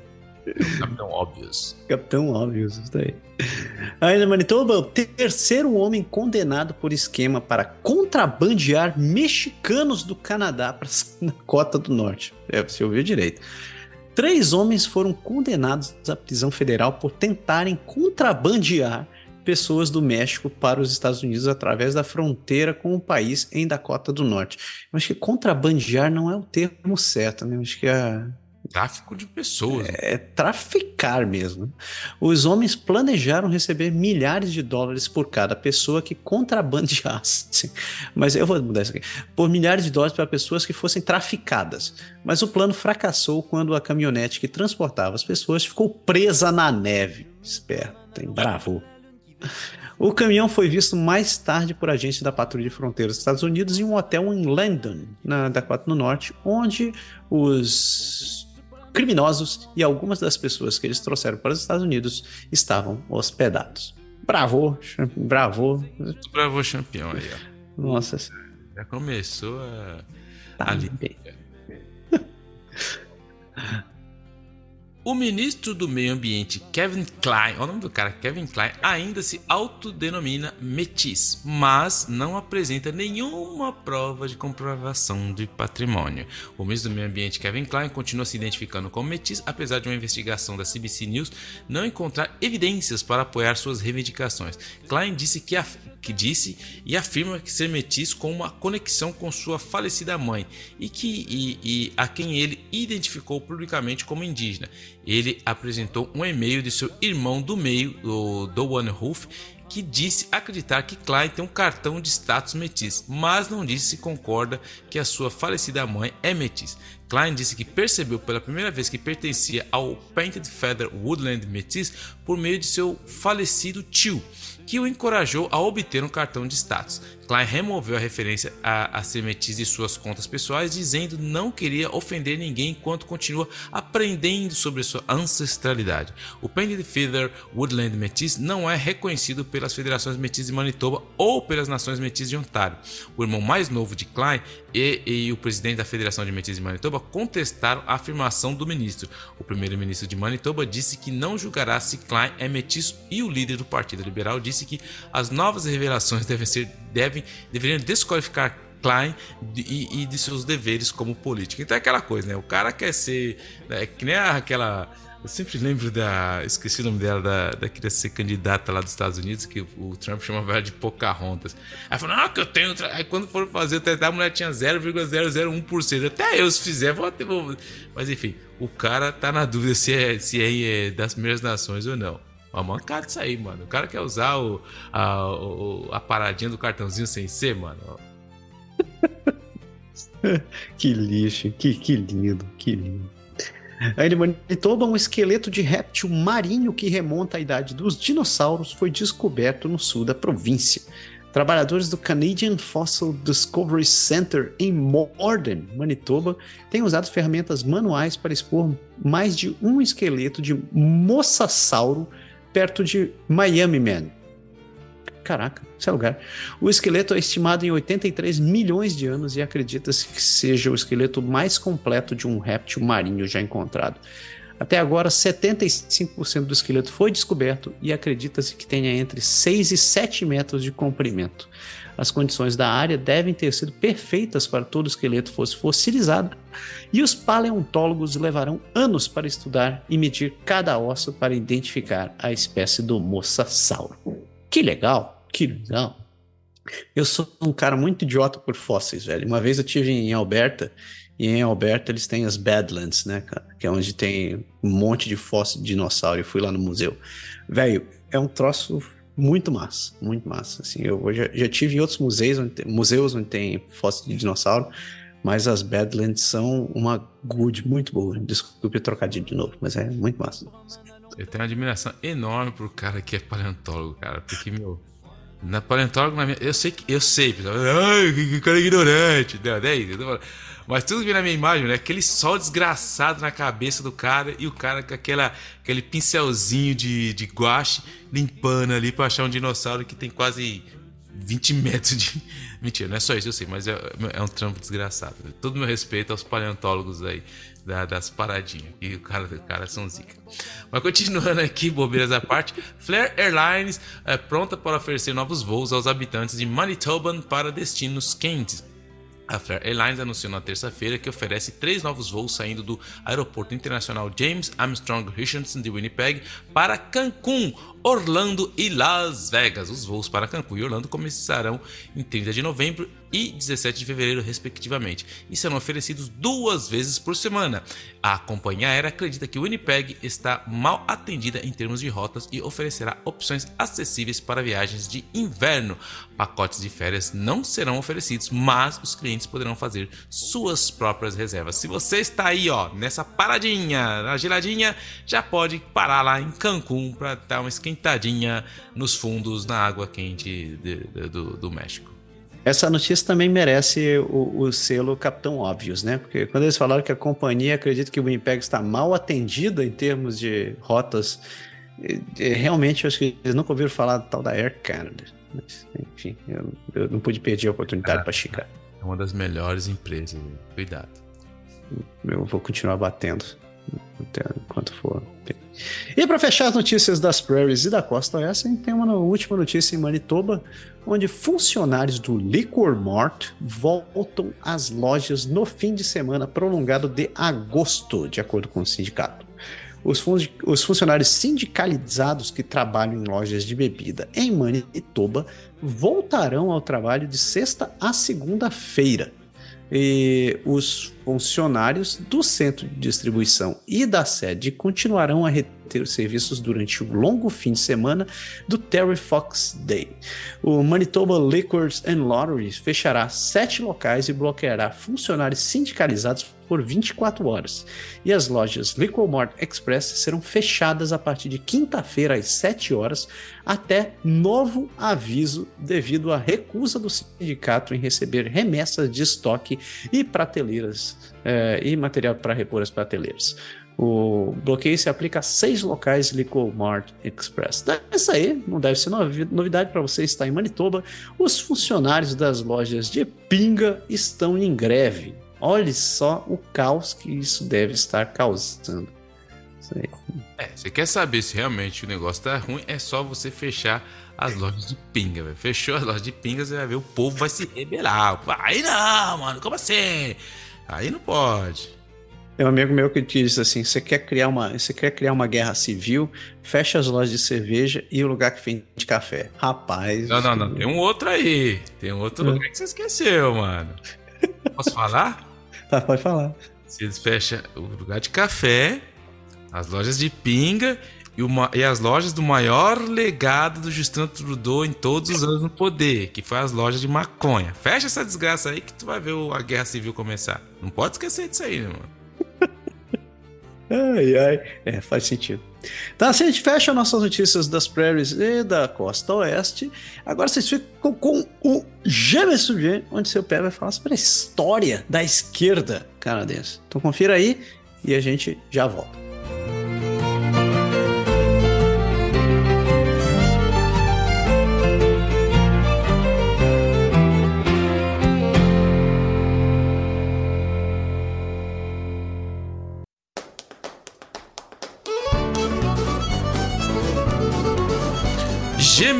E hoje a gente queria falar, eu quero falar especialmente de uma coisa que eu falo muito da ideia do que é o progressismo aqui, a gente fala muito do Partido Liberal, que é a nossa esquerda aqui, a gente fala bastante do Partido Conservador, que seria a direita, mas hoje eu queria falar um pouco da história da esquerda no Canadá, porque o movimento contra as armas atômicas no final dos anos 50, ela deu origem também durante os anos 60 ao movimento político internacional da nova esquerda pelo mundo. Foi ali composto principalmente, a gente sabe, por jovens estudantes estudantes. E esse movimento se expandiu para incluir questões como a guerra no Vietnã na época, as lutas de liberdades do, que estavam dos países que estavam sendo de, a, terminando com a colonização, a libertação das mulheres, educação, ecologia, cultura popular, enfim.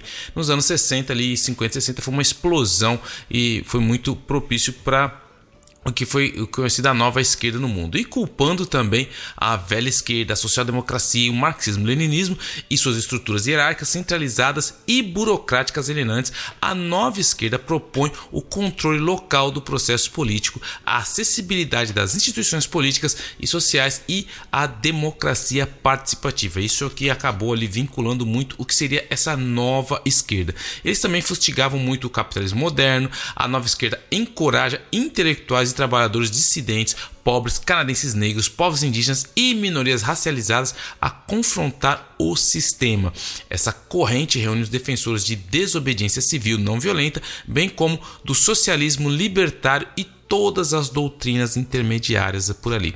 E ao longo dos anos, o movimento da esquerda no Canadá evoluiu, ele se adaptou e contribuiu significativamente para moldar o seu tecido sociopolítico. E uh, a gente quer dar uma, dar uma boa viajada no que pela nossa história e pelas principais ideologias, figuras prominentes, desafios atuais enfrentados pela esquerda no Canadá. E para começar, a gente vai começar aqui com as raízes da política da esquerda no Canadá elas remontam aos primeiros movimentos trabalhistas e socialistas do final do século XIX e início do século XX, influenciadores por eventos, é, influenciados por eventos globais como a Revolução Russa e a Grande Depressão, os esquerdistas canadenses começaram a defender os direitos dos trabalhadores, salários justos e melhores condições de trabalho.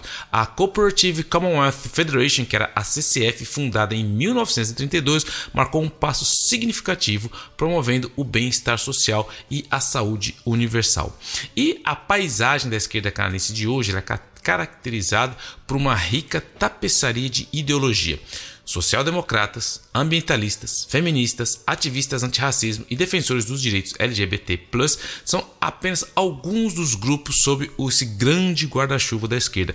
E o novo Partido Democrático, o NPD, que o chefe é o Singh, que a gente fala muito dele aqui, ele é o sucessor desse CCF, da Cooperative Commonwealth Federation, que continua sendo uma força política proeminente pressionando por, pressionando por políticas progressistas e defendendo comunidades marginalizadas. Então, só para ter uma ideia, o NDP ele é mais à esquerda do Partido Liberal, que é do Trudeau, que ele tem, é, digamos que ele tem ideias progressistas de esquerda, mas agora ele tenta governar um pouco como centro, como todo partido político aqui. Mas continuando, numerosas figuras desempenharam papéis fundamentais na formação do movimento de esquerda canadense. Tommy Douglas, muitas vezes aclamado como o pai do Medicare, implementou o primeiro sistema de saúde universal em Saskatchewan na década de 50. Jack Linton, ex-líder do NDP, ganhou ampla popularidade por sua abordagem inclusiva e compassiva da política, conectando-se com canadenses de todas as esferas de, do, do, tipo de vida. E, para quem não se lembra, Jack Linton foi o líder do NDP e a esposa dele é agora a atual governadora, é, prefeita de Toronto. Então, é muito interessante que ele já vem com essa tendência aí, e, e durante a eleição que teve em Toronto, a gente falou muito sobre isso aqui, porque é a primeira vez que uma pessoa de esquerda chega ao poder na, na, na municipalidade de Toronto. Vai ser um clash aí com o nosso amigo, o nosso grande Fordinho mas é, a ex-esposa do Jack Linton que agora está ali, é, que, que, volta uh, no poder em Toronto. E no centro da agenda de esquerda no Canadá estão questões como a desigualdade de renda, moradia acessível, mudanças climáticas e os direitos indígenas. A pressão por um Green New Deal inspirado em esforços internacionais visa combater as mudanças climáticas e, ao mesmo tempo, criar oportunidades de empregos sustentáveis. Políticas históricas como a Estratégia Nacional de Habitação refletem o compromisso da esquerda em garantir moradia segura e acessível para todos os cidadãos. No entanto, o movimento de esquerda no Canadá tem seus desafios. As críticas geralmente giram em torno de preocupações como a responsabilidade fiscal, como a gente fala aqui, não tem nenhum alvo de, vo de volta ao retorno ao equilíbrio do, do, do orçamentário. Não existe isso. O Partido Liberal, que também é um partido de esquerda, tem gastado, gastado e ele é muito criticado por falta de responsabilidade fiscal com os oponentes questionando a viabilidade de programas sociais ambiciosos. Equilibrar os interesses de vários grupos de base identitária dentro do movimento pode, às vezes, levar a tensões internas. A gente já falou disso aqui também, quando o Trudeau, principalmente, ele acabou falando: ah, nós vamos dar subsídio só para quem é empresas, é, startups de negro, agora vamos dar só subsídio para quem é empresa é, de LGBT. Então, tudo isso acaba gerando uma uma grande confusão interna dentro da própria esquerda. Além disso, o combate efetivo às narrativas de direita e a construção de amplo apoio público continuam sendo um desafio contínuo, porque a gente vê que tem a polarização também veio chegou aqui no Canadá. O cenário político recente no Canadá viu a esquerda fazer progressos significativos. A eleição federal de 2019 viu o NPD ganhar um terreno e se tornar o quarto maior partido no Canadá na Câmara dos Comuns. A ascensão de movimentos de base e ativismo juvenil, como o Friday for Future, focado no clima, e o It'll No More, eh, liberado pelos indígenas, mostra o espírito duradouro dos ideais progressistas aqui no Canadá. Aí, para encerrar a nossa exploração da esquerda no Canadá, fica evidente que esse movimento continua a ser uma força motriz para a mudança e o progresso, desde suas raízes históricas nos direitos dos trabalhadores até a sua defesa moderna por justiça climática e igualdade social. A esquerda canadense continua comprometida em moldar um futuro mais inclusivo e equitativo. Junta-se também a, a tudo isso que a gente acaba de de entender que assim é muito importante que existe a esquerda, não é? o nosso debate aqui, o nosso consenso é sempre que o debate, o diálogo entre os dois lados, mas para uma democracia sã é muito é necessário que exista esse debate entre esquerda e direita, você goste ou não. Então, e aqui é muito mais simples, porque aqui não tem esses milhares de partidos e o centrão, então aqui fica muito mais simples de você se achar no cenário político canadense. Então ficou aí nesse Gêmeos Vinha um pouco da história da nossa esquerda canadense aqui nesse nosso grande norte gelado. Valeu e até a próxima. Um grande abraço.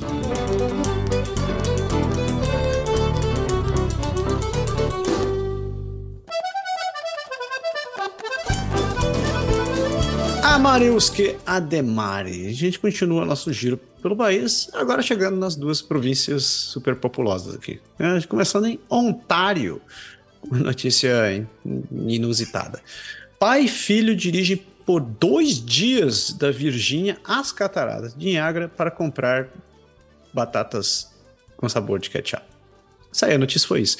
Uh, não, Rich e Jacob Lieberman fizeram uma viagem de dois dias da Virgínia até as cataratas de, de Niagara, Niagara Falls, né, no Canadá, para comprar os, os, as, os, os snacks favoritos do Jacob.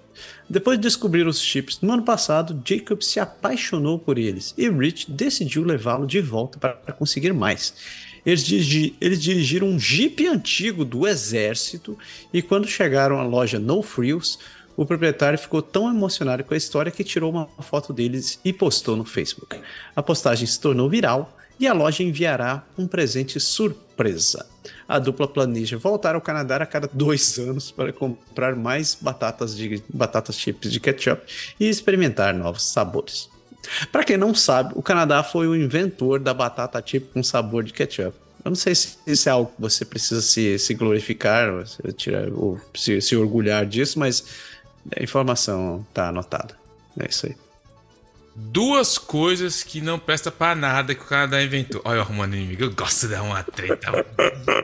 pé, como assim, pé? Esse chips, cara, com sabor de ketchup é ruim. É ruim. Bom é o leite com morango. Isso é bom, você está ligado? Que eu continuo tomando leite com morango. Mas o chips com ketchup é ruim. E outra coisa que diz. Eu, eu, eu, não, eu não tive coragem de fazer essa pesquisa, porque se eu descobrir eu vou matar o cara.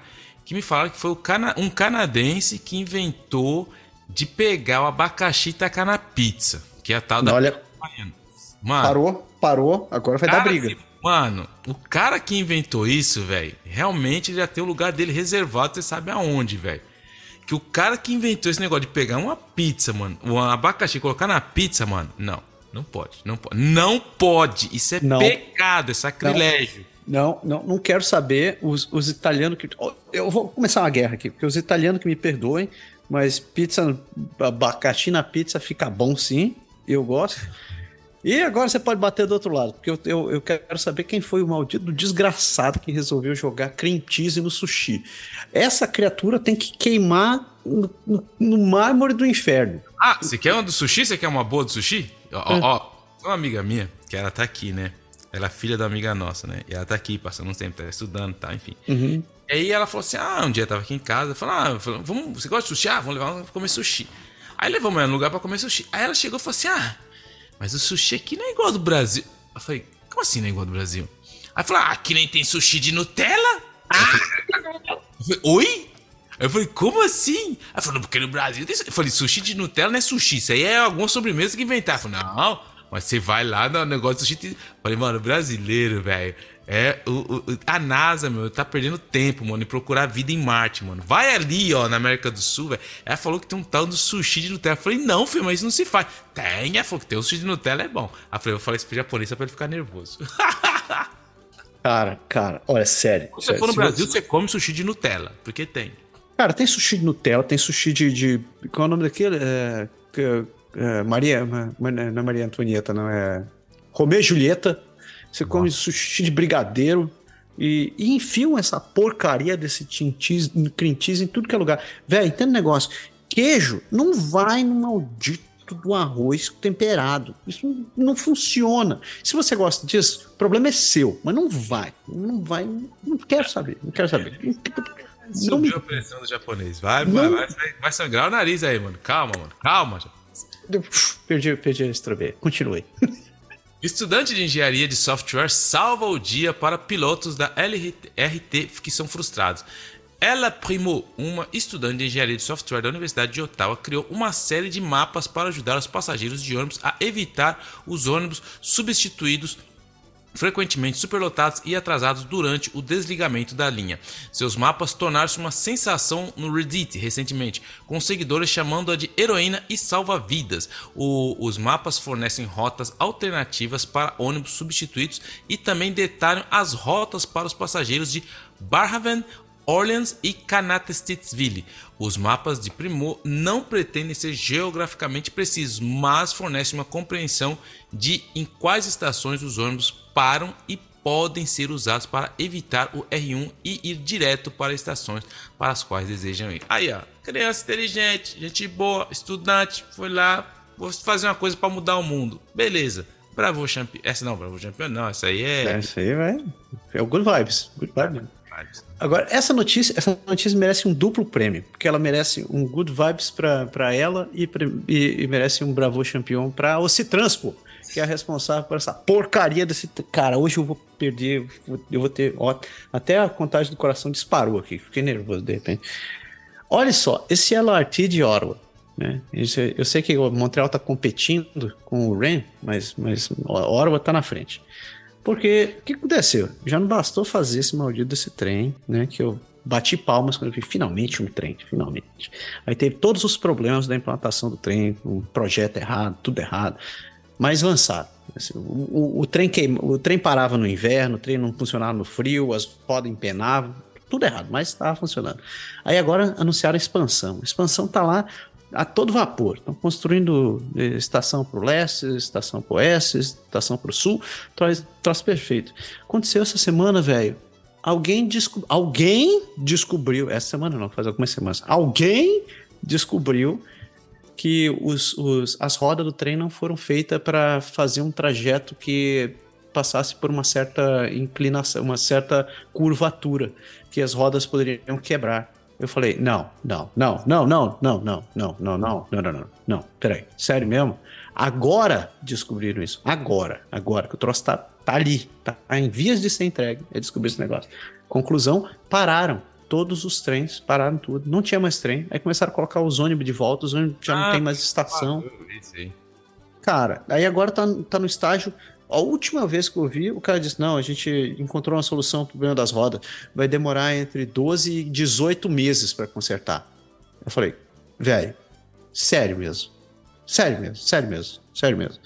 Então, bravou para ela. Né? Ela é, é, é realmente uma, uma pessoa fantástica e bravou a porcaria da Oci Transport. Pela madrugada. Aqui inaugurou o, o Ham Aí deu uns problemas, nossa, normal, primeiros dias, segundo dia.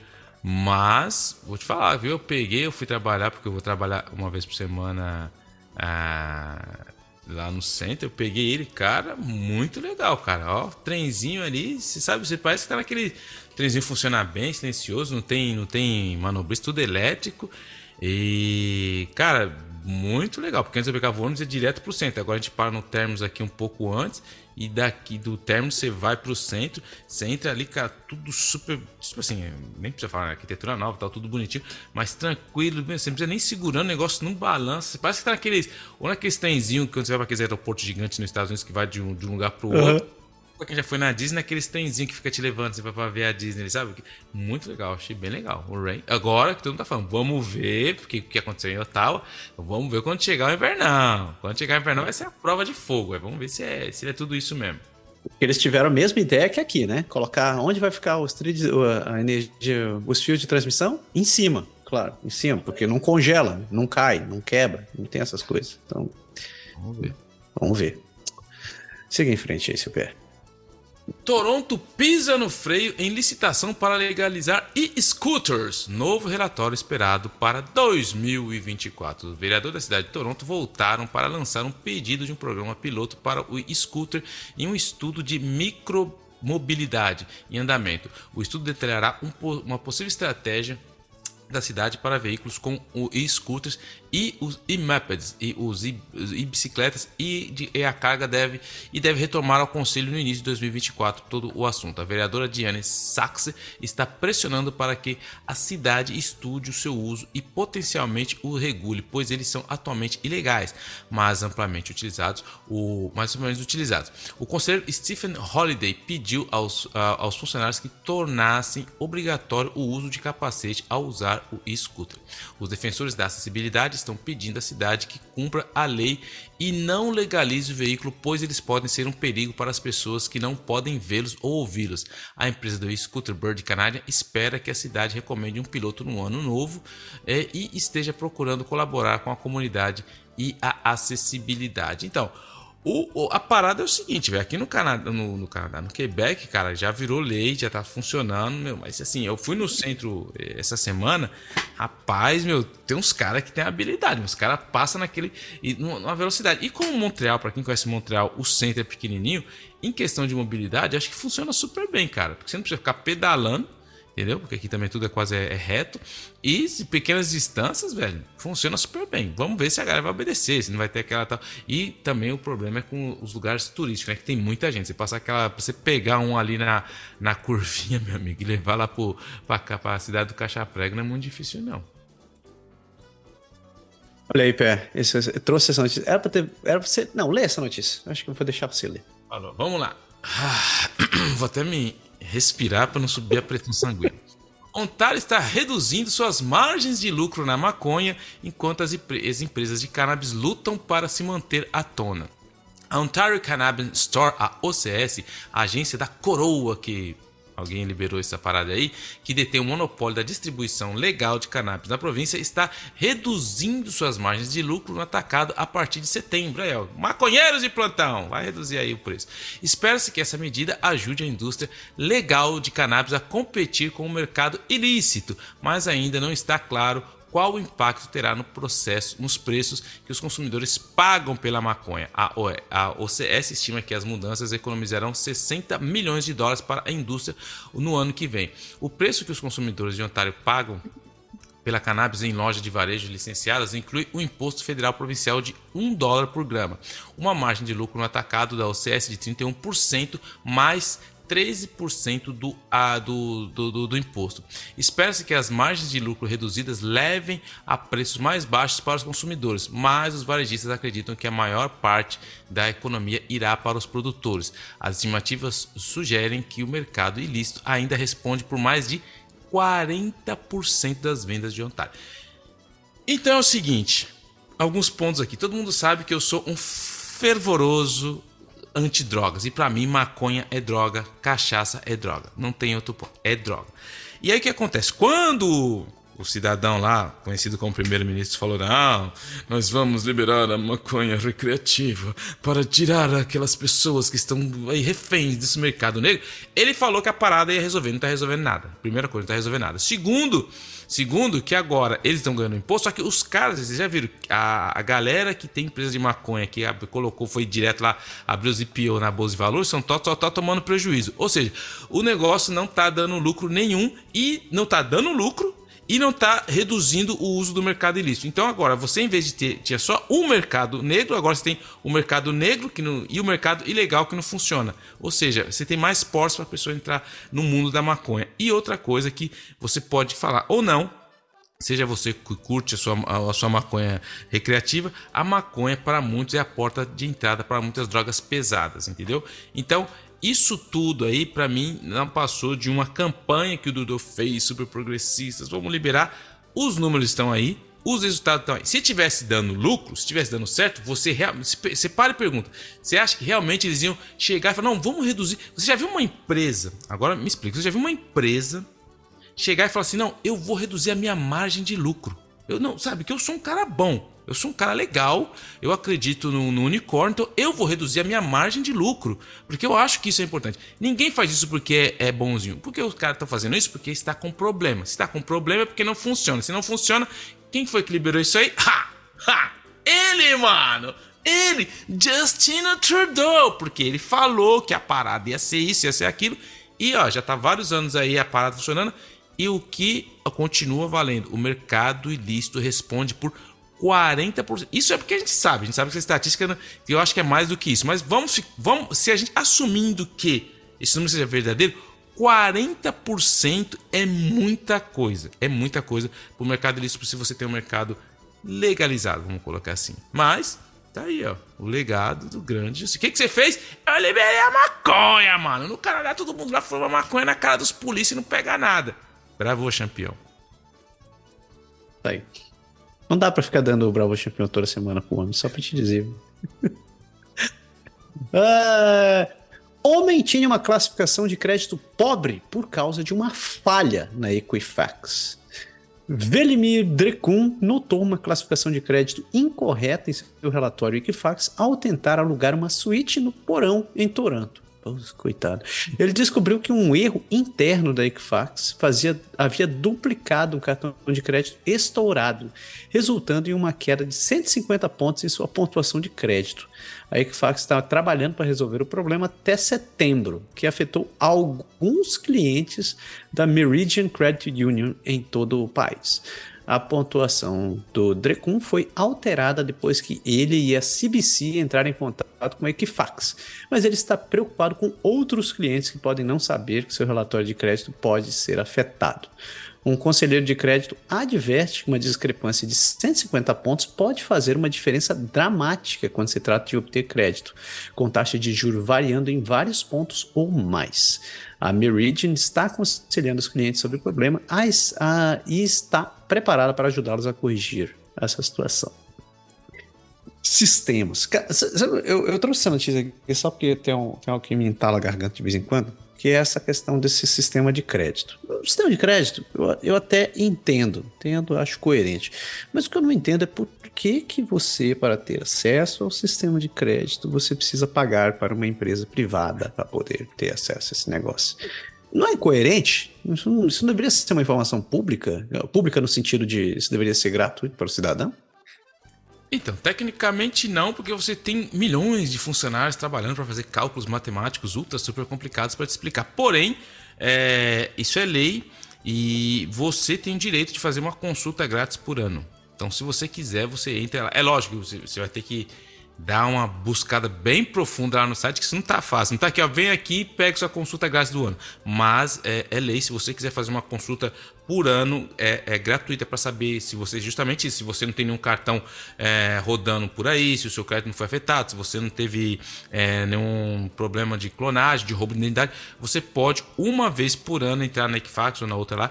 E, e é bem complicado achar isso no site, mas tem lá e você pode fazer sua consulta gratuita. Senão, você vai ficar igual ao nosso amigo aí. Na hora que você precisar, você vai falar: ah, Como assim, mano? Você é uma cara de boa, pagou tudo. Não, não, não, não, não, não, não. Tem um cartãozinho voando aí no seu nome, irmão. E aí, brother? Bonne chance, como a gente diria aqui no bom e velho Quebec. La, la maison tombée. É, la maison tombée, mano. Continuando aqui, ó, o supermercado Metrô ele vai doar para um banco de alimentos enquanto trabalhadores enfrentam desafios de acessibilidade e continuam em greve. Né? Na terça-feira, a rede de supermercados canadenses doou produtos perecíveis a um banco de alimentos de Toronto, enquanto milhares de trabalhadores das lojas continuam em greve pelo quarto dia. Uh, o Daily Bread Food Bank coletou alimentos de 11 lojas do metrô e o CEO Neil nossa, super gente boa, cara. Né? Neil Haytham Ginton disse que era uma situação difícil, mas ambos os lados concordaram que a comida não deveria ser desperdiçada.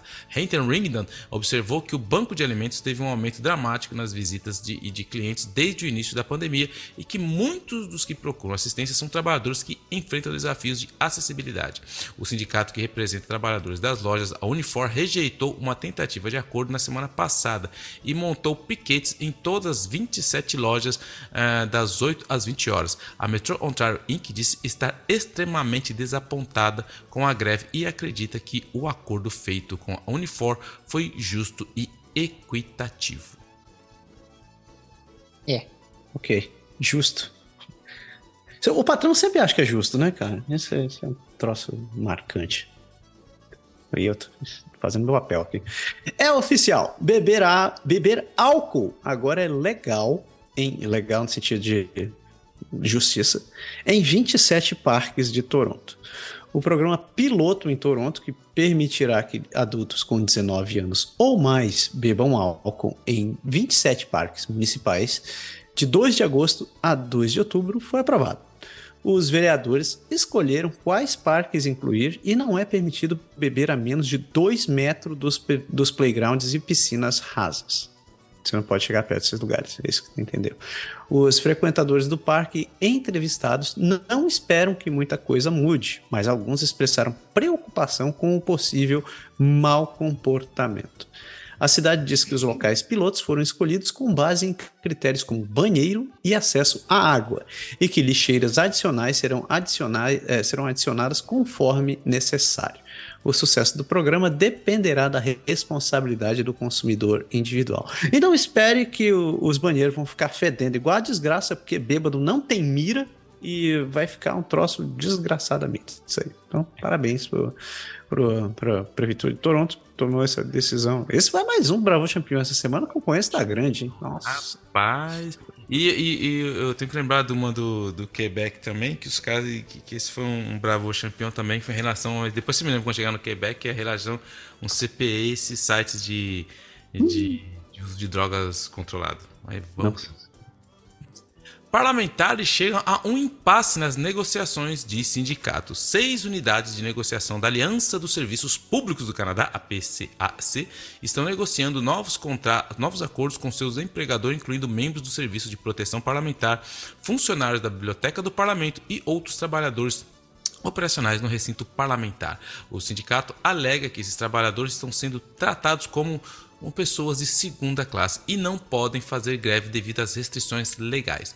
Eles estão pedindo um pacote econômico igual ao acordo assinado pela PSAC e o Conselho do Tesouro, bem como uma compensação pelo sistema de pagamentos da Fênix e acesso ao mesmo equipamento de rádio que os membros que patrulham e protegem o terreno. Especialistas trabalhistas dizem que os negociadores sindicais é, sindicais podem enfrentar uma batalha difícil, pois são legalmente impedidos de fazer greve e a arbitragem costuma ser conservadora. Há um apetite crescente pela ação dos trabalhadores devido à erosão dos salários e das condições de trabalho combinadas com as frustrações durante a tão famosa e conhecida pandemia. Quantas greves, quantas greves a gente pegou aqui só nesse programa aqui? Essa aqui é a terceira? Sim. Isso aí, né? Pois é. Tá tudo estável, tá tudo bem, tá todo mundo se recuperando. Saímos de Ontário e agora sim, chegamos na parte que interessa para todo mundo desse programa. Chegamos na Belle Provence. É, Quebec é nós. É começando, começando com a primeira, já batendo aqui. Porque o SAAC recomenda que os quebequenses obtenham carteira de motorista provisória antes das férias. O governo de Quebec anunciou uma medida de licença provisória para ajudar os motoristas cujas, cujas licenças expiram entre 1 de junho e 1 de setembro de 2023. A medida visa reduzir o tempo de espera nos centros de serviço, que são longos devido ao lançamento do portal online SAC Click. A licença provisória é válida apenas para viagens fora de Quebec e não se aplica a licenças probatórias, é, que são restri é, restritas ou de aprendizagem. O SAC está monitorando de perto a situação para garantir a eficácia e contratou a PricewaterhouseCoopers para um contrato de 270 mil dólares para investigar os tempos de espera.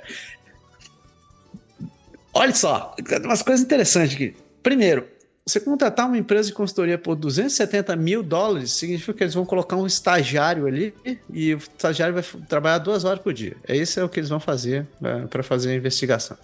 Segunda coisa, é, eles estão eles estão sugerindo que, que eles vão dar essas licenças provisórias para você viajar só para fora do Quebec. É, é isso mesmo. Então, então, ok, ok. É isso aí. É isso aí, você venceu. Não, não, é, não é meu lugar de, de fala ficar batendo. É, isso é uma vergonha, velho.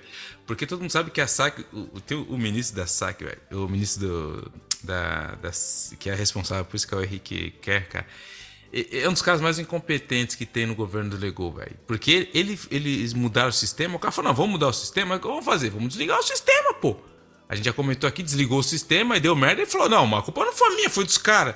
Ele não é culpado de nada. E agora o, o, o, o ministério dele, que é o da Cyber Security, foi hackeado também. Então você vê que o cara é o, o, Midas ao contrário. Tudo que ele põe a mão já não vira ouro, vira outra coisa. E agora o cara chega e fala: Não, meu, vocês querem. Não, eu que tenho que. Vocês têm que se adaptar, gente. Eu, ó, vem aqui e faz antes, senão depois. Cara, é uma vergonha, mano. Esse, esse cara, velho. Esse ministério dele é amigo. Mas o cara é amigo do Lego e vai continuar lá por um bom tempo ainda. Mas, é como a gente diz aqui, ele é um peso no governo. Porque todo mundo. Sabe aquele cara que tá nem graça de bater? Os caras ele não dá entrevista, ele busca. Não, mas chama o cara pra dar entrevista. Ele não vai. Ele vai falar, oh, você tá louco? Quando eu vou lá, os caras vão me, mano, vou, vou me tacar pros leões, né, mano?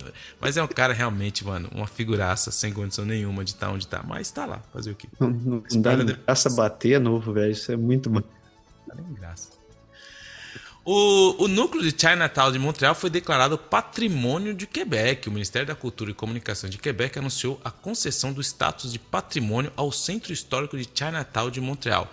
Esse patrimônio é composto por nove edifícios, muitos dos quais foram construídos no século XIX e feitos de pedra e tijolo, e é importante por seu valor histórico, arquitetônico e social, incluindo a Mission Catholic Chinoise do Saint-Esprit a fábrica de charutos S. Davis Sons e Wings Factor, também conhecida como a antiga escola britânica e canadense.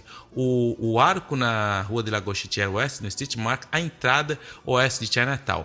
A prefeita de Montreal, Valérie Plante, elogiou a mudança dizendo que ajudará a preservar a história e a cidade, a contribuição das comunidades chinesas e asiáticas para a riqueza cultural da cidade da cidade. Moradores e proprietários da empresa eh, de, de empresa em Natal eh, há muito pedem que o bairro seja declarado patrimônio a fim de evitar que o superdesenvolvimento e proteger seu caráter histórico. Essa designação significa que os proprietários desses edifícios terão de obter autorizações do Ministério da Cultura antes de proceder a qualquer trabalho e restauro ou demolição dos edifícios. Cara, eu sou um fã da Chinatown. Primeiro, a gente já falou aqui muitas vezes da história, para quem não sabe, o dia 1 de julho, enquanto a gente comemora aqui a, o dia da mudança no Quebec, o dia do, do Canadá, para muitos chineses é o dia da vergonha, foi quando lá que eles passaram a lei que eles queriam não mandar os chineses embora e não deixava mais eles virem, depois de tudo que eles fizeram para construir a, a, a, o chamando de ferro lá. Mas enfim, é, eu acho, eu adoro os restaurantes lá, gosto da comida japonesa, acho muito louco entrar naquele restaurante lá, meu, você parece tá entrando naqueles filmes do Bruce Lee da década de 80, que qualquer hora pode ser alguém de dentro lá da cozinha com a faca e começar a brigar. Meu, é muito legal, eu vou lá direto almoçar com meus amigos. E é barata a comida e é boa. E tem, e tem uma coisa em Natal que é muito boa também, que são as. as é tipo as. Né, padaria, que faz doce lá, as patisserias. Patisseria. Os caras fazem um, uns doces muito bom, muito, muito bom mesmo, chinês, cara. Quando eu vou lá, eu como pra caramba. E eu sou um cara que eu curto a Natal. Tia Natal é nóis, mano. Valeu aí, Quebec. Pô, velho, por sinal, tem um amigo meu que diz que qualquer lugar que você vai, é, que você vai comer comida chinesa, você tem que procurar uma Chinatown. Que ele diz que se você for fora, você provavelmente vai encontrar comida chinesa feita para canadense. Você não vai encontrar verdadeira comida chinesa. E eu, eu, eu, eu, eu lembro de ter ido algumas vezes em Chinatown, em Montreal, e eu, eu concordo. A comida lá é muito boa. Eu gosto de comida oriental. No Brasil, é, a gente a gente ia muito ali na Paulista, num restaurante japonês ali que tinha comida muito boa. A gente comia. Era tipo um. um, um frango, cara, empanado. Que, eu esqueci o nome, mas com um molho preto, assim, meio grosso, cara. Nossa, mas aquilo era muito bom, velho. Eu esqueci o nome do negócio, mas a gente ia muito no, nesse restaurante lá. E eu te contei que a gente foi lá e, e a gente deu uma de japonês lá? A gente contei Não. Não uma história rápida aqui. Essa, eu, tinha, eu tinha um amigo, Edição. Edição, cara, gente boa, um negãozão, mas parrudo. Mas pensa no nego parrudo. E aí, cara, só que ele, o cara era, mano, mais manso do que, meu, que, que, super dócil, cara. Só que o Edição, ele, ele há muitos anos atrás, ele trabalhar comigo lá no banco, ele, ele tinha ido pro Japão. E ele era de uma religião, eu esqueci, ele era monge nessa religião lá. E ele, se imagina, o um negão lá, e ele morou muito tempo no Japão. Há muitos anos ele morou no Japão, depois ele volta pro Brasil, a gente se encontrou no banco lá. E ele falava japonês, cara, super assim, meu, perfeito, né? Falava e escrevia bem pra caramba, porque ele morou lá, ele era monge, então ele realmente e aí a gente vive zoando, né? Pô, aí um dia ele não conhecia esse restaurante, ele chegou lá no banco, falei, aí tava eu, negão, o Clebão, que era outro brother nosso lá, um sambista também, negão. Imagina, o cara sambista, que tá gel no cabelo, tudo aqui. E o Edição, e tinha o Vitor Tanaka, que é tipo você. Ele é de origem é, é. japonesa. A gente era muito amigo. Aí a gente falou, vamos levar o Edição nesse restaurante aqui na Paulista. Beleza. E os donos desse restaurante eram todos japoneses, né?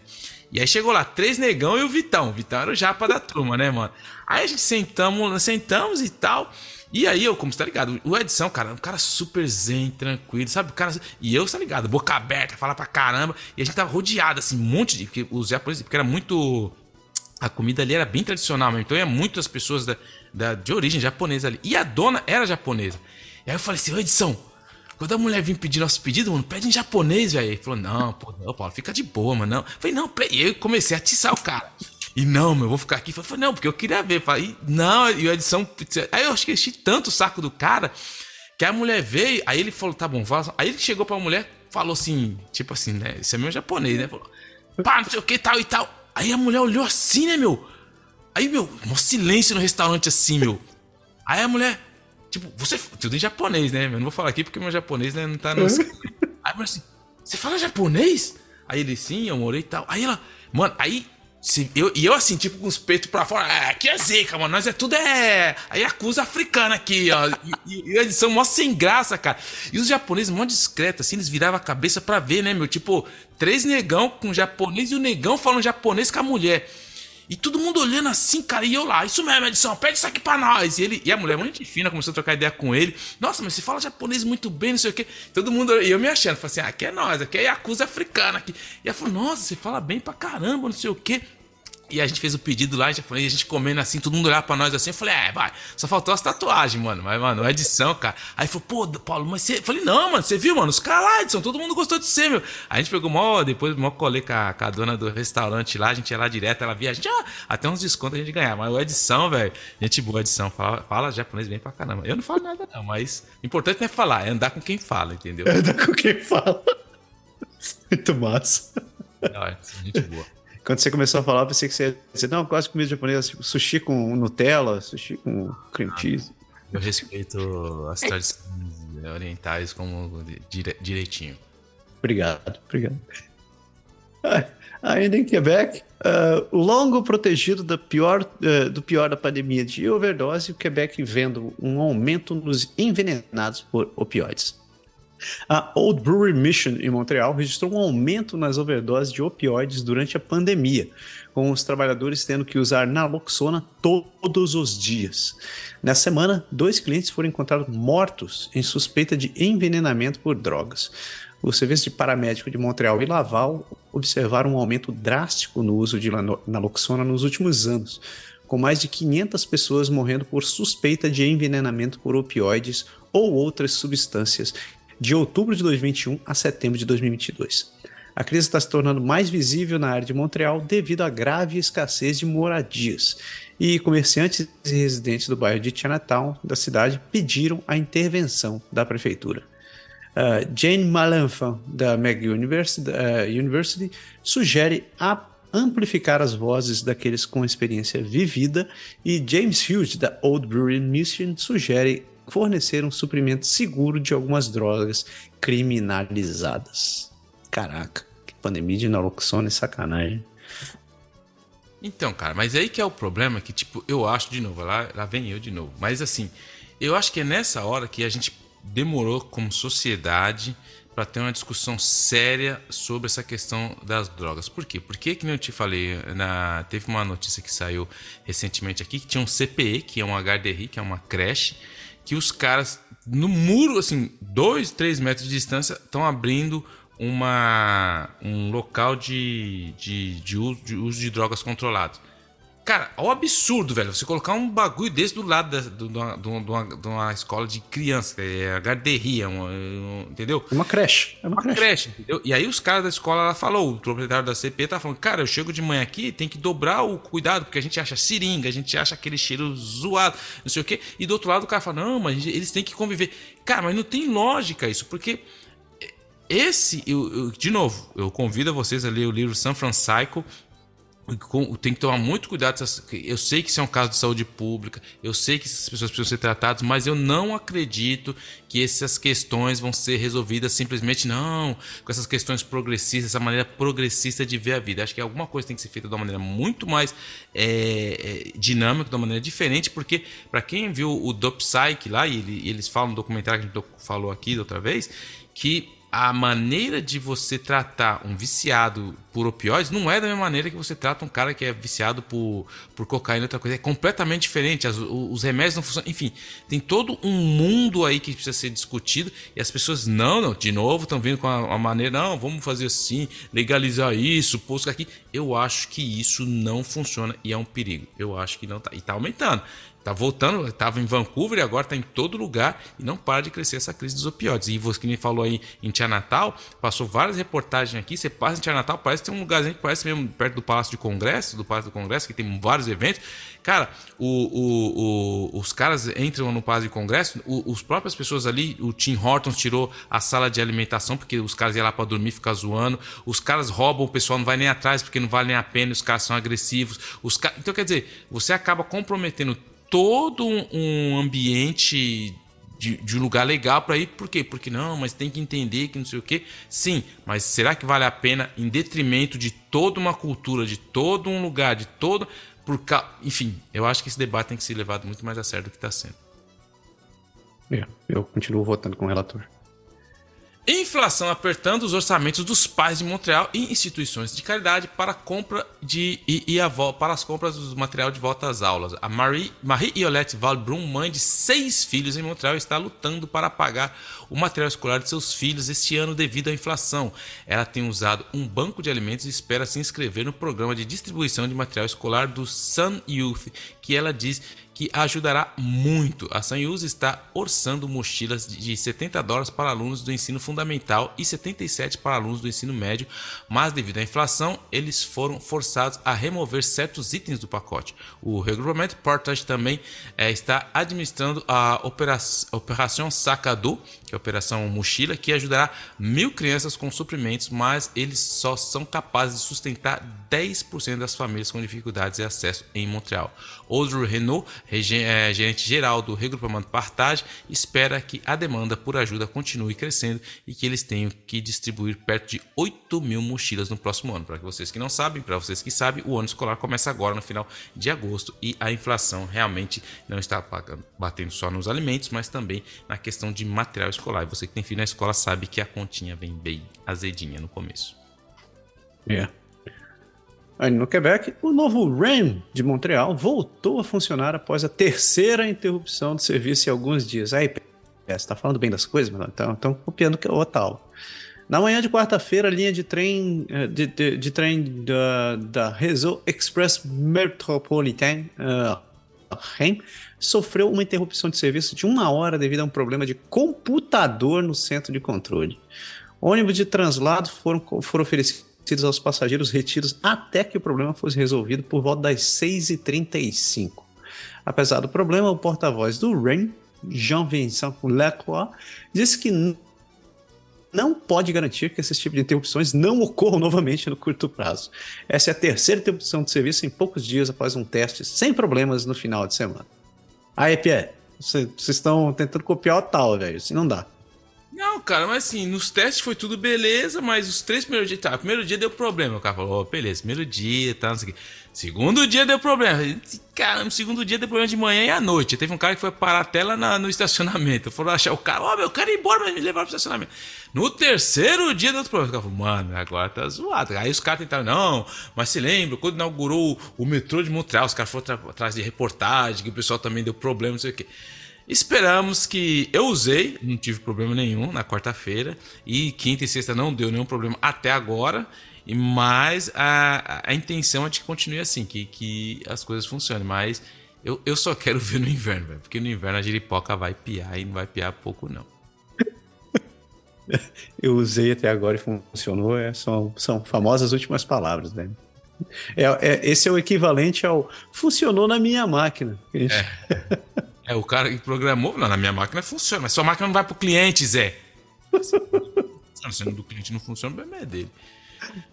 Mas vamos lá. Mergulhadores encontram sete navios naufragados na ilha de Madeleine, no Quebec, nesse verão. Uma equipe de mergulhadores descobriu sete naufrágios na ilha de Madeleine, em Quebec, e os destroços parecem ser de 1800 e provavelmente foram perdidos na memória por décadas. Cinco dos destroços são pequenas escunas com cerca de 12 a 15 metros de comprimento, enquanto as outras duas têm cerca de 40 metros de comprimento e podem ter maior valor arqueológico. Acredita-se que centenas de navios afundaram no Golfo de São Lourenço, perto das Ilhas Madalena, mas a maioria de seus locais de, de descanso final permanecem um mistério. Acredita que a mudança nos correntes oceânicas e as tempestades severas, como tempestades pós-tropical Fiona no ano passado, podem ter varrido a areia e, e, que mantinha os naufrágios escondidos. Os destroços foram descobertos atrás de buscas em parte do Golfo e com base em informações fornecidas por pescadores. A tecnologia aprimorada, incluindo equipamento de mergulho, sonar e câmeras, bem como o aumento do interesse público e profissional em procurá-los, também contribuíram para o ritmo da descoberta. E aí eu vi uma reportagem interessante de um arqueólogo falando que eles estão numa fase de estudo para saber se vale a pena é, estudar esse, esses navios para saber se vai tirar alguma coisa interessante ou não. Então vamos ver. Mas não é o Titanic, isso eu tenho certeza. É, não tem ninguém descendo com controle de videogame pilotando esse negócio. ainda no Quebec? Uh... Eita, hein? Uh, indústria de vaping com regulamentos de produtos mais rígidos. O Quebec anunciou que a partir do dia 31 de outubro, a venda dos produtos de vaping com sabor ou aroma diferente do tabaco será proibida na província. O governo também limitará a concentração máxima de nicotina de todos os produtos de vape vendidos na província a 20 miligramas por ml e regulamentará aspectos do produto de vaping que os tornem mais atraentes para os jovens. Os regulamentos são projetados para proteger os menores dos efeitos nocivos e preocupantes do vaping. A Vita Canada, Associação de Representantes da Indústria de Vaping do Canadá, está pedindo mais seis meses antes que a lei seja aplicada. A Imperial Tobacco Canada expressou que a introdução de penalidades severas para qualquer pessoa que forneça produtos vaping a menores seria uma abordagem mais eficaz para proteger os jovens do vape do que restringir produtos com sabores. Aí eu pergunto, por que não os dois? Não, não tem problema. Coloca restrição, coloca, coloca é, também, é, como é que ele chama? Penalidades. Acho que é perfeito. Principalmente porque esse negócio de ficar fumando pendrive, pelo amor de Deus, né, cara? Pô, pela madrugada. Eu achei uma boa isso aí. É, principalmente que aqui no Quebec, principalmente, tem muita reportagem falando que o número de da galera que tá usando essa molecada tá usando isso aí tá, tá desproporcional, isso vicia, tem nicotina é, e a indústria aqui do vape tem um lobby muito forte. Mas enfim, os professores estão com muitos problemas também, porque tem professor que fala que o moleque coloca aquilo na manga da blusa, vai no banheiro, fumam até um de maconha, assiste o resto da aula geladão. A professora vai fazer o quê? Tem que fazer. E os sabores realmente acabam influenciando as pessoas a, a usar cada vez mais, não tem jeito. Então, aprenda com isso, seu, seu, seu Ford. Só, talvez, olha aí, Dona Daniela Smith também. É, beleza? Abraço. Então. Fecha aí, P, que a última é sua com prazer. Não, não é a última não, porque eu tenho mais três aqui para oh, falar do que maravilha. Vou falar essa, depois vou emendar mais três na sequência. Eu, porque o juiz da Corte Superior do Quebec declara inconstitucional parte da lei do Conselho Escolar do governo delegou. A tentativa do governo do Quebec de transformar os conselhos escolares de língua inglesa em centros de serviço foi considerada inconstitucional pelo juiz da Corte Superior do Quebec, Silvano Cyr.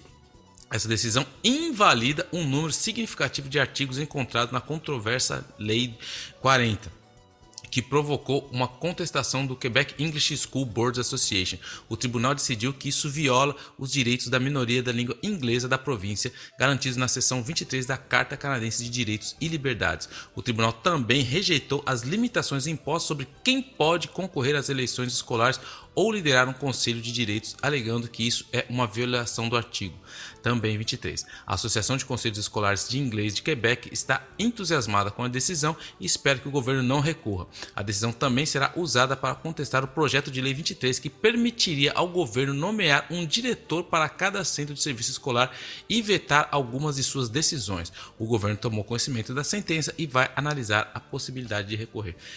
E aqui é muito interessante esse fato, porque todo mundo sabe que o Quebec aqui tem essa famosa debate da língua e tal, não sei o quê. E existe a comissão escolar francófona e existe a comissão escolar anglófona. E eles queriam tirar algumas leis e ter mais autoridade sobre essa, essa instituição com o projeto de lei 40. E o juiz veio aí para falar: não, não, não, não, eles também têm direito. Isso é contra a Carta de Valores e Liberdades e vocês não vão poder mexer nisso daí. Então tomou, legou. Tomou, toma essa, mano. Toma psh, psh, psh, na cara, toma.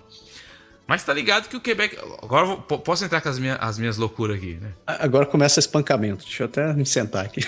Meu, cara, é, é, o que eu falo, mano. Eu falo para todo mundo e a gente fala muito aqui. Quando você muda pra uma província, cara, você que é imigrante, tente, por favor, cara, aprender sobre a cultura do local Tente aprender da história do local, tente se envolver, porque isso vai te ajudar a evitar problema. Porque lembra que a gente tem aquela. Tem gente que tem que tá andando num lado da rua, Aí ele vê a casca de banana do outro lado da rua, ele atravessa e cai na casca de banana. Foi o que aconteceu com o Gad Saad. Para quem não sabe, o Gad Saad, ele é um professor da Universidade de Concórdia aqui no Quebec, ou seja, é uma faculdade anglófona. Ele mora no Quebec há mais de 50 anos, ele foi de pais refugiados, tem até uma história legal professor. Só que o que, que o Gad fez, mano? O que, que o Gad fez? O Gad ele vai lá, ele foi no, no podcast mais ouvido do mundo, dos Estados Unidos no mínimo, que é o do Joe Rogan. Aquele malucão onde o Elon Musk foi fumar maconha, enfim. Ele foi lá. Até aí, tudo bem, cara. Aí o, o, o, o, Joe Rogan tava conversando com ele, e na hora da conversa ali, ele, fala, ele tá falando assim, não, porque a língua italiana é a língua mais conhecida como a língua amorosa, todo mundo sabe que é a língua do amor. E ele fala, mas agora eu vou falar uma coisa, o, o, o francês, aí o cara fala, o francês, não. Aí ele fala que o sotaque, olha a cabeça do cara, ele falou que o sotaque quebecois é uma afronta à, à dignidade humana, que é horrível. Cara, Ixi. Aí você, tipo assim, cara, você mora no Quebec há mais de 50 anos, você sabe toda a história que aconteceu depois. Você vai num podcast mais. Você é professor da, da, da universidade é, anglófona aqui no, no Quebec, que se recebe subvenção do governo e fala que, a, que o sotaque do quebecois é uma afronta à dignidade humana. E aí eu acho que ele achou que todo mundo ia olhar e falar: ah, beleza, o cara falou isso. Meu, o cara tomou uma enxurrada de crítica, todo mundo indo pra cima do cara, mano, isso é racismo anti-quebecois e tal, que não sei o quê. Aqui eu quero fazer um parênteses: nem todo anglófono pensa assim. Isso não é o ponto. O ponto é que o cara que é anglófono, ou você que é imigrante, tente entender certas questões é, sensíveis para certos lugares e não entre de fazer essa idiotice que esse cara fez, entendeu? E aí ele tomou meu, um monte de gente ameaçando ele, né? todo mundo sabe como funciona os esgotos sociais, né? Aí ele falou: eh, Não, mas eu fiz uma piadinha. Não, cara, isso não é uma piada. Se é um cara lá da França falando, se é um cara de outro. Tudo, mas você, cara, você mora aqui, velho. Você conhece todo o peso histórico que tem, toda a questão. E você fala. Aí ele tá reclamando que não, eu fiz só uma piada. E ninguém tá. Não, não, não, não foi uma piada, não, irmão. Não vai uma piada, não. Você falou mesmo. Enfim, o cara tá. Aí ele tá falando que tá sendo cancelado, que é uma cultura do cancelamento por causa de uma piadinha sem sentido. Não, não foi, cara. Você mostrou uma falta de sensibilidade com o que é, existe de mais importante, que é para o Quebec uma das questões da língua. Você goste ou não, você concorde ou não, o problema é seu. Isso é uma coisa que você não se faz. Você não critica o sotaque dos caras. Ponto. E aí, bravou campeão, o grande é, Gad Saad, que acabou entrando, atravessou a rua, atravessou nem a rua, né? Atravessou a, a border, né? Que foi lá nos Estados Unidos, pisar na de banana, voltou, agora tá aí, não. O pessoal tá pegando pesado com a piadinha, estão me ameaçando nas redes sociais, coitado de mim. Idiota, bravou campeão. Esse é o primeiro Gad Saad. Vacilou e não foi pouco. Segundo, segundo também, que é outro Bravo campeão. Você quer falar alguma coisa do Gad ou continua? Não, não, eu tô me divertindo, só tô tomando nota aqui, né? procurando os. Segundo, cara, a, a, gente tinha, lembra da, da rainha do, do Canadá, doida lá? Tinha Sim. a rainha do Canadá. Agora a gente tem, mano, a gente é o Quebec, né? Porque o Quebec, você tá ligado. A gente não pode ficar pra trás nessas paradas. A gente não pode deixar essa galera avançar. E. Aí a gente tem quem? A gente tem ninguém mais, ninguém menos, cara, que a gente tem um cara aqui, mano, que ele, ele é muito especial. Ele é. Cadê o, o nome dele aqui? Ele é a Vossa Majestade, o Rei Regis Lúcius I, mano. E ele tem um, um reinado em Abitibi-Temiscamanque que ele fala que é o reinado de é, Taios. Ele fala, ele é um é, o que a gente chama de cidadão soberano que não acredita em nada do que. E ele falou que ele é o rei de Taios, entendeu? Ele é o rei desse, desse lugar lá em Abitibi-Temiscamanque. Ele é o rei de Taios e ele quer ser chamado realmente. Assim, não, não, não, meu nome, meu, me respeito. Sua Majestade, o rei Lúcio I do, rei, do Royão de Taios. Só que acontece, esse cara não respeitar nada, o que, que ele fez? Ele pegou o carro dele e ele meteu a placa dele. A placa dele, mano, é um monte de letra lá: G, J, D, K. Aí, aí e tá escrito em cima, o G Messuvian, tá escrito Taios, que é o, rei, o reinado dele. Aí ele tá andando uma asinha dele, a polícia viu e falou: Peraí, mano, isso aí não tá certo não, vamos parar esse cara. Aí pararam o cara, pegaram o carro do cara, guincharam o carro do cara. Mano, ele gravou um vídeo de mais de uma hora reclamando, falou: Mano, isso é uma. Eu não reconheço vocês, policiais, eu vou processar. Mano, então a gente, sim, para resumir a história, o cara tá com a placa falsa, os policiais, meu, cara, realmente, parabéns. Você vê o vídeo, cara os policiais, mano, você imagina se trocando ideia com o maluco, o cara falando que ele é o rei de Taios, que ele tem de. E o cara, os caras, não, nós vamos guinchar seu. Não! Porque isso é uma afronta! Porque no, no, na Câmara, no juizado, na corte de Taios. E, tipo assim, só não existe o cara, tá ligado? Só existe o cara lá no país dele. Mas. E que Taios, velho? Sei lá, cara. Eu sei que é, o reinado dele, cara. Não leva uma, é o reinado do cara. Fica em Abitimita Miscamangue. E o cara é mó doidão. Ele tem. Um, e ele chama de Estado Soberano de Taios. Tem a página dele lá, se quiser procurar lá. E tem a, a, propósito do rei. Tem a foto dele lá com a mão assim no, no queixo. Sabe aquela foto de LinkedIn? Ele explica lá que o Estado e Nação de Taios foi criado por um homem que vive. É, no, estava cansado das injustiças que, que. Enfim, você sabe como que é toda aquela história. Ele fundou lá o, o, o estado de Taios, ele vive. Só que fica ali em Abitimitemiskamank, dentro do Quebec. Né? E ele queria andar com a placa dele, se lascou, a casa caiu. Então o nosso rei perdeu o masdinha dele lá. Então esse é o nosso segundo grande campeão aí também, o nosso Rua Regis Lúcio I. A gente teve o Gaad teve o Regis, tá, tá zoado Bravo campeão. E para terminar, mano, piada, porque no Quebec piada aqui não é pouca. Todo mundo sabe que mora no Quebec se rouba muito bicicleta aqui. Aqui se rouba bicicleta pra caramba. E os caras falam: não, mas você tem que ir lá na polícia. Mas a polícia não faz nada, porque a polícia fala: mano, eu vou lá pro cara roubar a bike, não sei o quê. Nunca dá em nada. Só que aí, velho, só que aí você tá ligado, né, mano? Tudo depende de quem você rouba. Aí teve o campeão lá, que chama Poloaie. O nome do cara é Poloaie, tem 69 anos. E o que, que ele fez, mano? Um dia em junho. Ele foi roubar a bicicleta, mas sabe de quem, velho? Do uhum. chefe da polícia do serviço de Montreal, mano, que é o Fadi da Guerra. Mano, é lógico, se roubar minha bicicleta, eu for lá no, no pose, os caras falam, então, brother, beleza, vendo que Gigi e tal, nós vamos ver aí, vamos lá embora. Mas o chefe da, o chefe da polícia falou assim: roubaram minha bike. Os caras acharam até o cara, velho. Então, assim, mano, você vai roubar, mano. Bravo, campeão. Você roubou a, nada mais, nada menos que a bike do chefão da polícia, o, o, o, papa da polícia, o cara que manda na polícia. Você roubou a bike do cara, aí o nosso amigo Paul Loyer também. Três Bravo Champion com, com do rei aí. E esse é o nosso Quebec que continua sempre nos dando alegria. Cara, que pérola. Cara, tô achando o cara, tô assistindo o vídeo do, do, do rei Regis Lúcio I. Majestade, respeita, majestade, Regis Lúcio I. Caraca, velho, que, que, insanidade. E o cara convenceu uma galera, bicho, pra participar desse negócio. Ah, e eles têm um site ainda, meu Deus, sobre o rei. Nossa, sobre. Ai, o site do rei, velho, que, que insanidade. E tira uma foto. Pede pra imprimir a foto do rei, da sua, sua majestade. Mano. Cara, tem, tem migração pra lá, velho. Olha isso aqui. Vou mandar pra galera que tá querendo migrar pro Canadá. Vai pra Taios. Você vai gostar, curtir as paradinhas. Pela madrugada. Isso aí, o Quebec nunca me decepciona. E assim, e assim a gente fecha as notícias do Quebec e de Ontário e a gente chega, chega pro nosso último, nosso último pedaço dentro do país.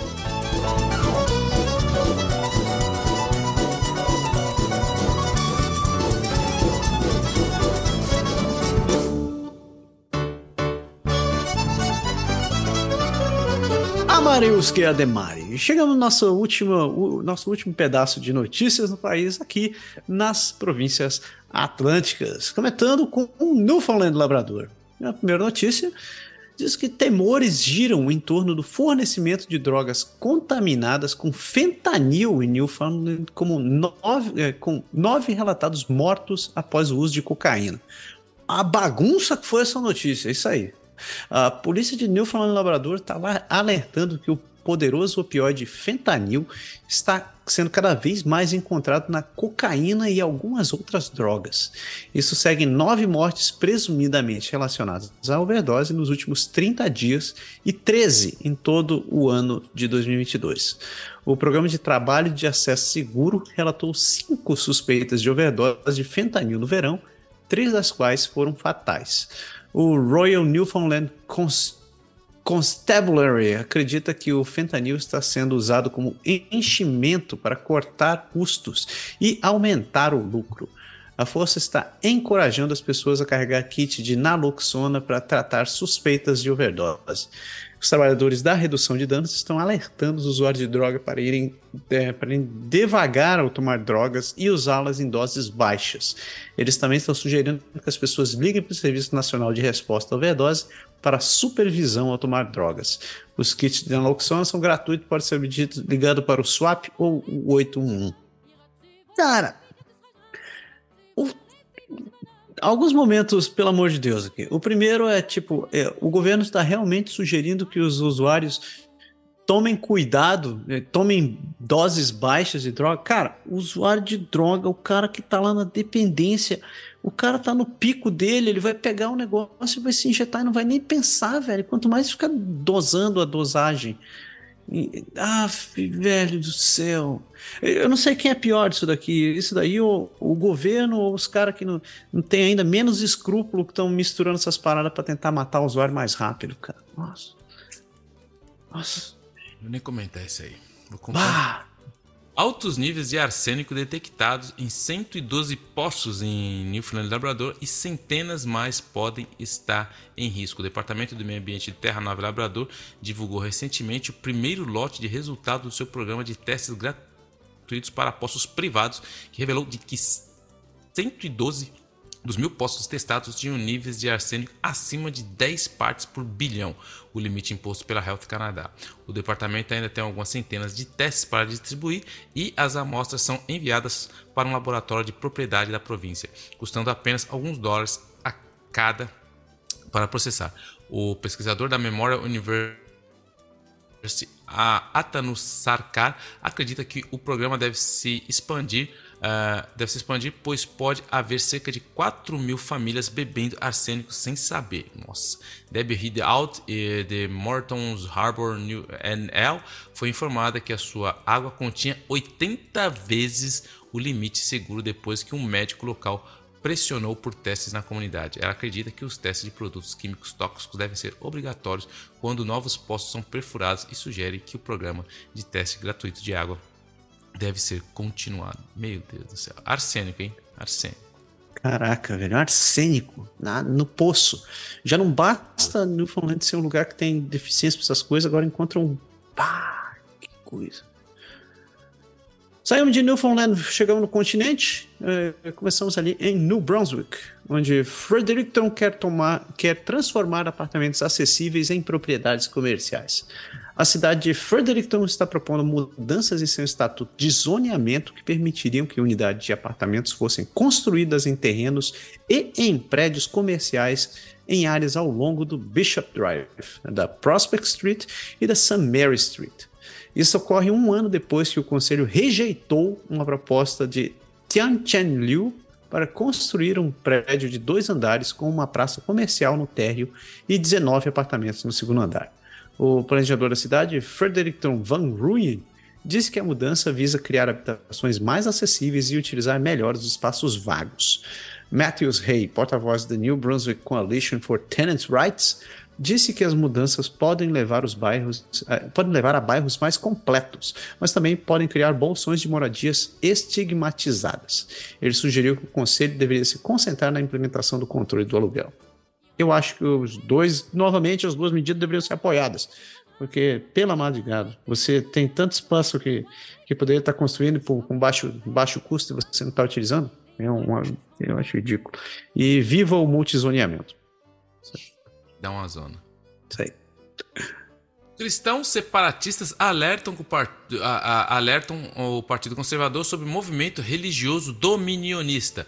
Membros do Conselho Profético Canadense recriaram uma imagem icônica de 1864 dos padres da Confederação em frente à residência do vice-governador em Charlottetown em 2019. Entre os que estavam na foto estava Faiten Grassechi, uma figura importante no movimento conservador cristão.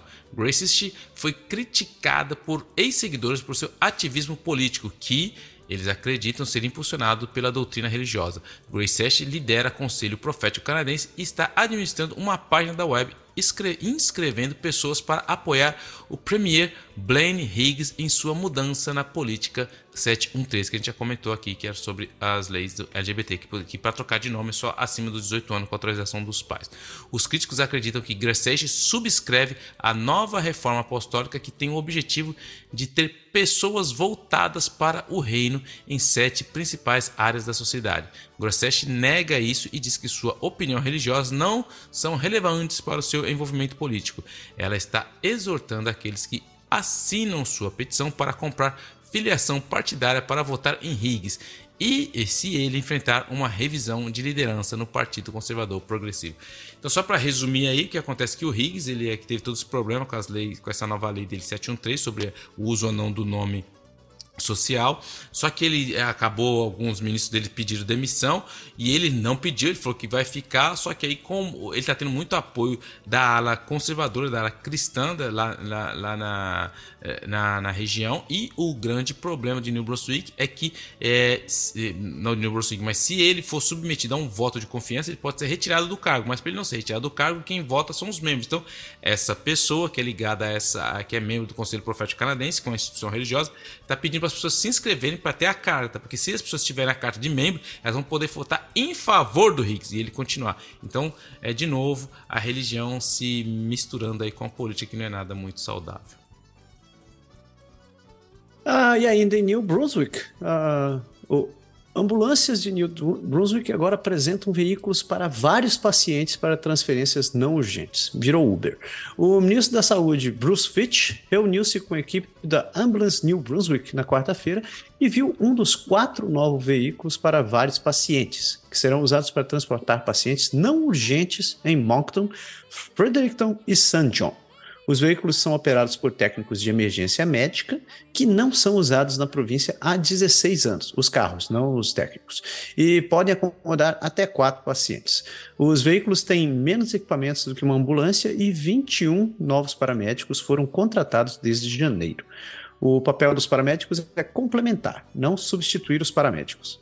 Uh, a iniciativa faz parte do do plano de saúde da província para aumentar o acesso a cuidados primários e cirurgia. Isso aí, ambulância, ambulância virou Uber.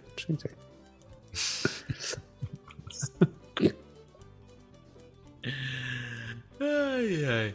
Vamos para Nova Escócia. Nova Escócia, é, o primeiro-ministro disse que os benefícios do boom populacional superam os desafios. A população da Nova Escócia cresceu rapidamente no ano passado, atingindo um milhão de pessoas em dezembro de 2021, e o primeiro Tim Halson estabeleceu uma meta de 2 milhões de pessoas até 2060. Vamos fazer filho aí, pessoal.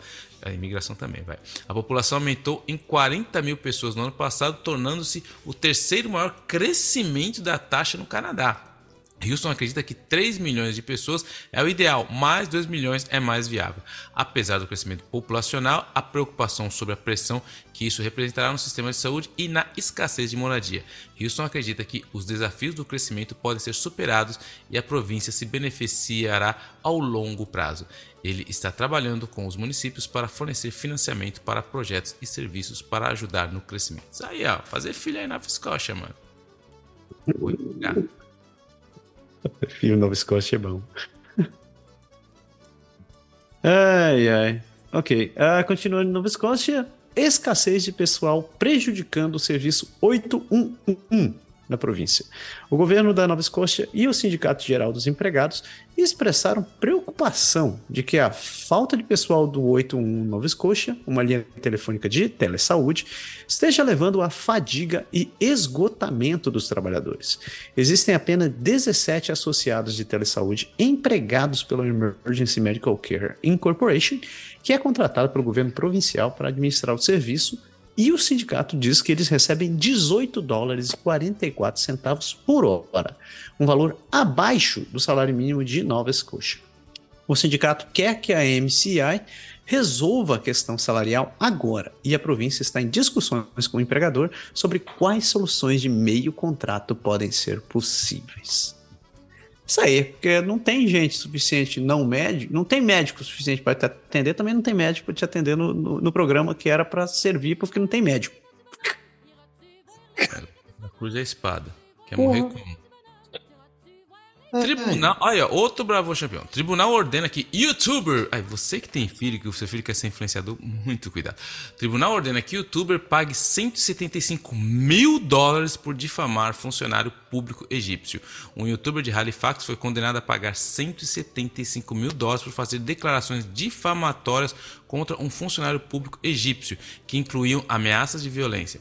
A Suprema Corte de Nova Escócia decidiu que o youtuber Nermine Adel Khalil havia feito declarações ultrajantes e insultuosas, rancorosas e maliciosas contra Nashua Abdelhamid Mohamed Abdelkader, que temia por sua segurança devido aos comentários. O juiz concedeu a Abdelkader 100 mil em dólares em danos gerais 50 mil em danos agravados e 25 mil dólares em danos punitivos e emitiu uma liminar permanente proibindo Kalil de fazer mais comentários difamatórios. Kalil afirmou que vai apelar da decisão. Essa é aquela geração que acha que a internet é um mundo que nada acontece, que tudo fica ali. Então, é isso aí, campeão. Você fez merda?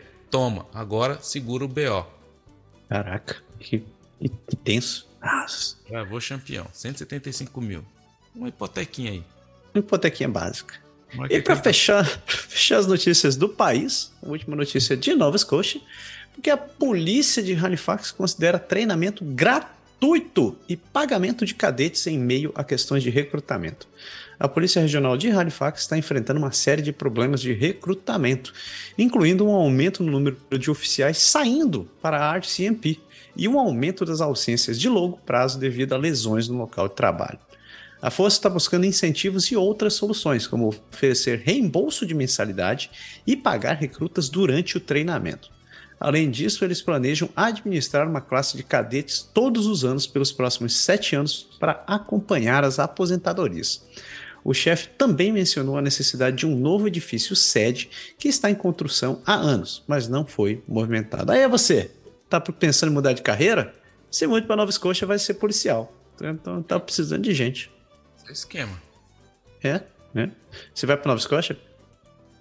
Não, não depende do salário, velho. Depende do salário. É, porque, mano, porque eu, eu sou policial, mas tá ligado? Eu era policial estilo rota, velho. É dedo no olho, tapa na cara, você atira, depois pergunta. É esse é o meu estilo. Eu não consigo ser policial canadense, mano. Policial canadense chega, ah, me se, se. Não, não, não, não, não, não. Eu vou, eu vou, eu vou ser o tipo. Os caras falam assim, esse negão é doido, velho. Não dá pra trabalhar, não. No primeiro treino, os caras já mandam embora. Ah, meu Deus do céu. que maravilha. E assim a gente fecha as notícias federais e nacionais. E agora a gente segue para a parte mais doce deste programa.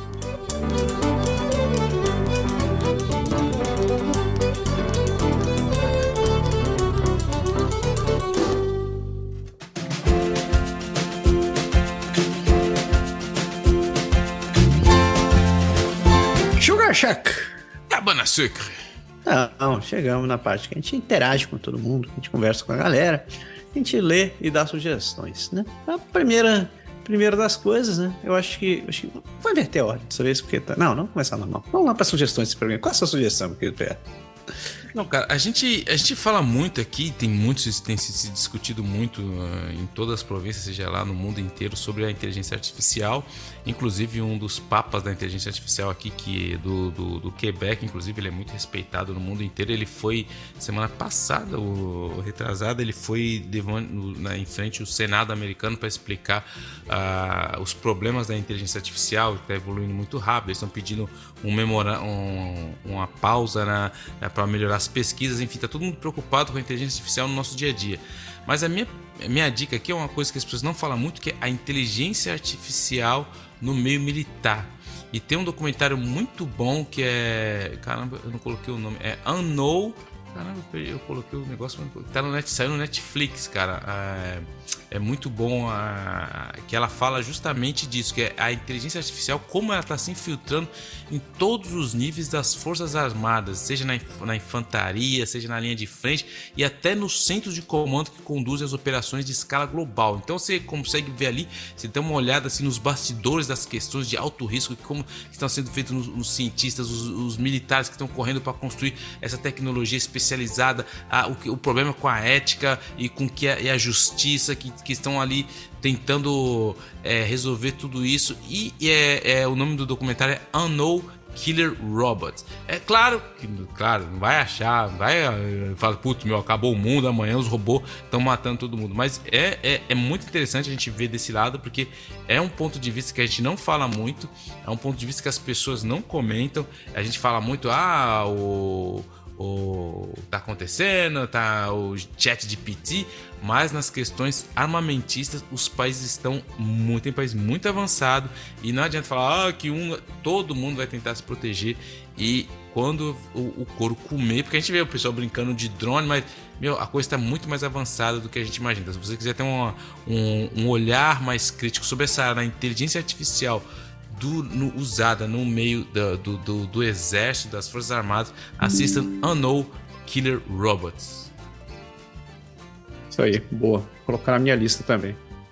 É, eu tenho duas sugestões. Semana que vem. Uh, semana que vem é 6 de agosto e 9 de agosto são as datas onde os Estados Unidos. É, são as datas quando os Estados Unidos soltou bombas nucleares em cima de Hiroshima e Nagasaki.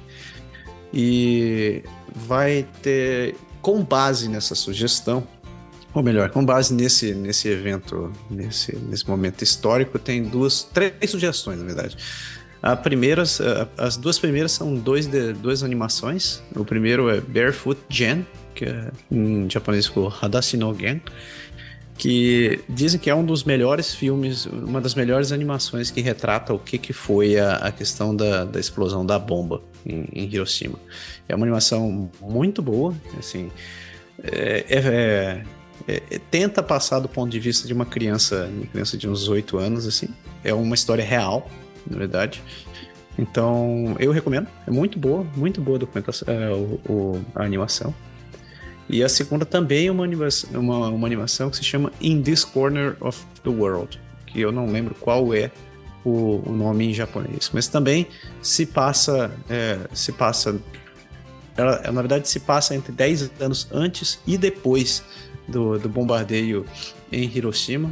É uma animação muito boa, é, eu recomendo fortemente, se quiserem assistir. Ela conta do, do ponto de vista de uma, de, uma, de uma mulher que morava na, numa cidade ali perto, tá? e perto de Hiroshima, e conta um pouco da percepção dela do que foi isso daqui. O filme é muito bom, é recente, diferente do outro que é de 83, esse daqui é de 2016, 2015, algo assim. Mas é, é muito bom fica a minha recomendação.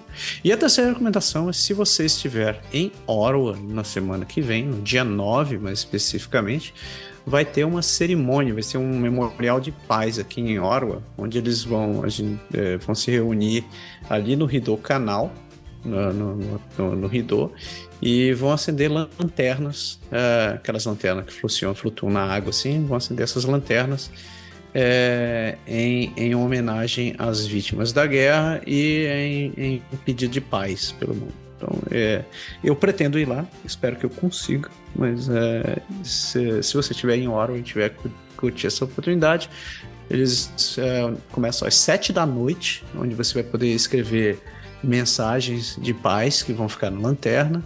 É, vai ter uma um, um, vai ter uma, uma apresentação lá, músicas, vão, tocar música também, não sei como é que vai ser o negócio.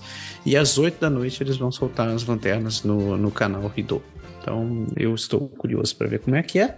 Vai ser na, na Quinta Avenida, vai ser na esquina, vai ser no Ridô Canal, na esquina da Quinta Avenida com a Queen Elizabeth. Então apareça lá, se encontrar, me dê um oi. Uh, e como sempre, fica na sua sugestão. Se você puder, doe sangue.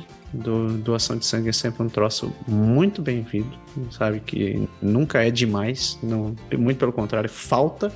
E você pode encontrar informação sobre isso daí no blood.ca. Informação sobre o país inteiro de como você pode doar, quando você pode doar, o que, que você pode doar. Se você pode doar, você pode agendar, inclusive, você pode doar. Então, uh, aproveite a oportunidade. Pé, o Bravo campeão dessa semana está muito difícil. Está tá complicadíssimo. Vamos, vamos aos concorrentes. Mesmo tem uma patolo, o patologista que diagnosticou a mulher com câncer e fez ela tirar as, as mamas, mesmo ela não tendo nada. Depois tem os caras que estavam contrabandeando, estavam traficando mexicanos do, do Canadá para os Estados Unidos. Tem a Ocitranspo, que sempre vai estar aqui no meu coração como um, um arco da incompetência. A Prefeitura de Toronto, que aprovou todo mundo beber álcool nos parques. Tem o Gadi Saad, que diz que o, o sotaque quebecois é um, um, insulto. E tem a Vossa Majestade King, é, o rei Regis Lucius I. Tá, tá difícil, o, cara, o troço ah, tá, tá duro. Tá disputado aí, mano. Caraca. Tem um rei maluco, tem um professor que falou besteira de onde ele mora há 20 anos. Cara, Ah. Ah, decide aí, mano. Eu, eu, senão eu vou pegar. Eu tô em dois aí, tô, eu tô em dúvida em dois, velho. Então qual foi, qual foi os seus dois? É o contrabandista que é um Zé Ruela e o patologista que fez a mulher fazer a cirurgia sem necessidade. Os dois, os dois são meio. Que droga, ah. velho, porque eram os meus dois também. Então acho que a gente tem que dividir o prêmio. Então, beleza.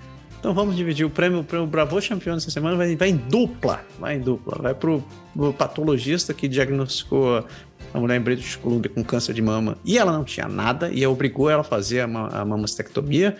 E para os contrabandistas que estavam traficando pessoas do, mexicanos que tinham ido trabalhar no Canadá ilegalmente para dar Dakota do Norte. Então, bravo, campeão, vocês dois. Mas o Ocitranspo sempre ganha o troféu todas as semanas no meu coração. É um. Tem cadeira cativa, igual a Canadá. É, já é. Como é que é? É, é honoris causa já, nessa altura do campeonato. E o plano Good Vibes também tem duas concorrentes aqui.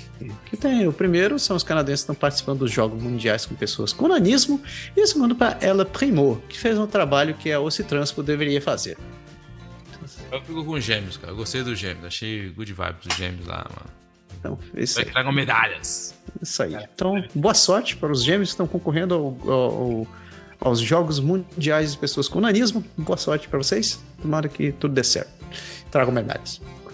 É, a gente quer agradecer a todo mundo que ouve nosso programa, que nos acompanha, que nos, que nos, é, que nos incentiva, que está sempre participando, seja nas redes sociais ou mandando mensagem para gente. Vocês são super, super gente boa. A gente gosta de todos vocês.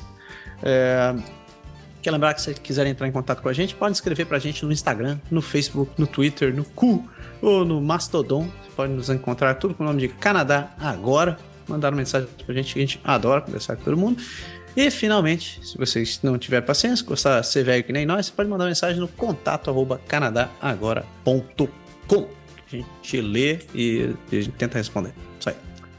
Deu, né, Pia? Foi nóis. Programinha longo, padedel. Pessoas, muito obrigado pela audiência de vocês, muito obrigado pela paciência. Lembrando que ajudem a compartilhar nosso trabalho, tentem virar nosso patrono, que é muito bem-vindo.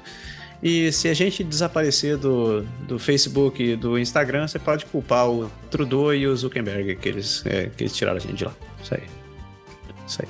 Uma excelente semana para todo mundo e fiquem em paz. Valeu! Tchau.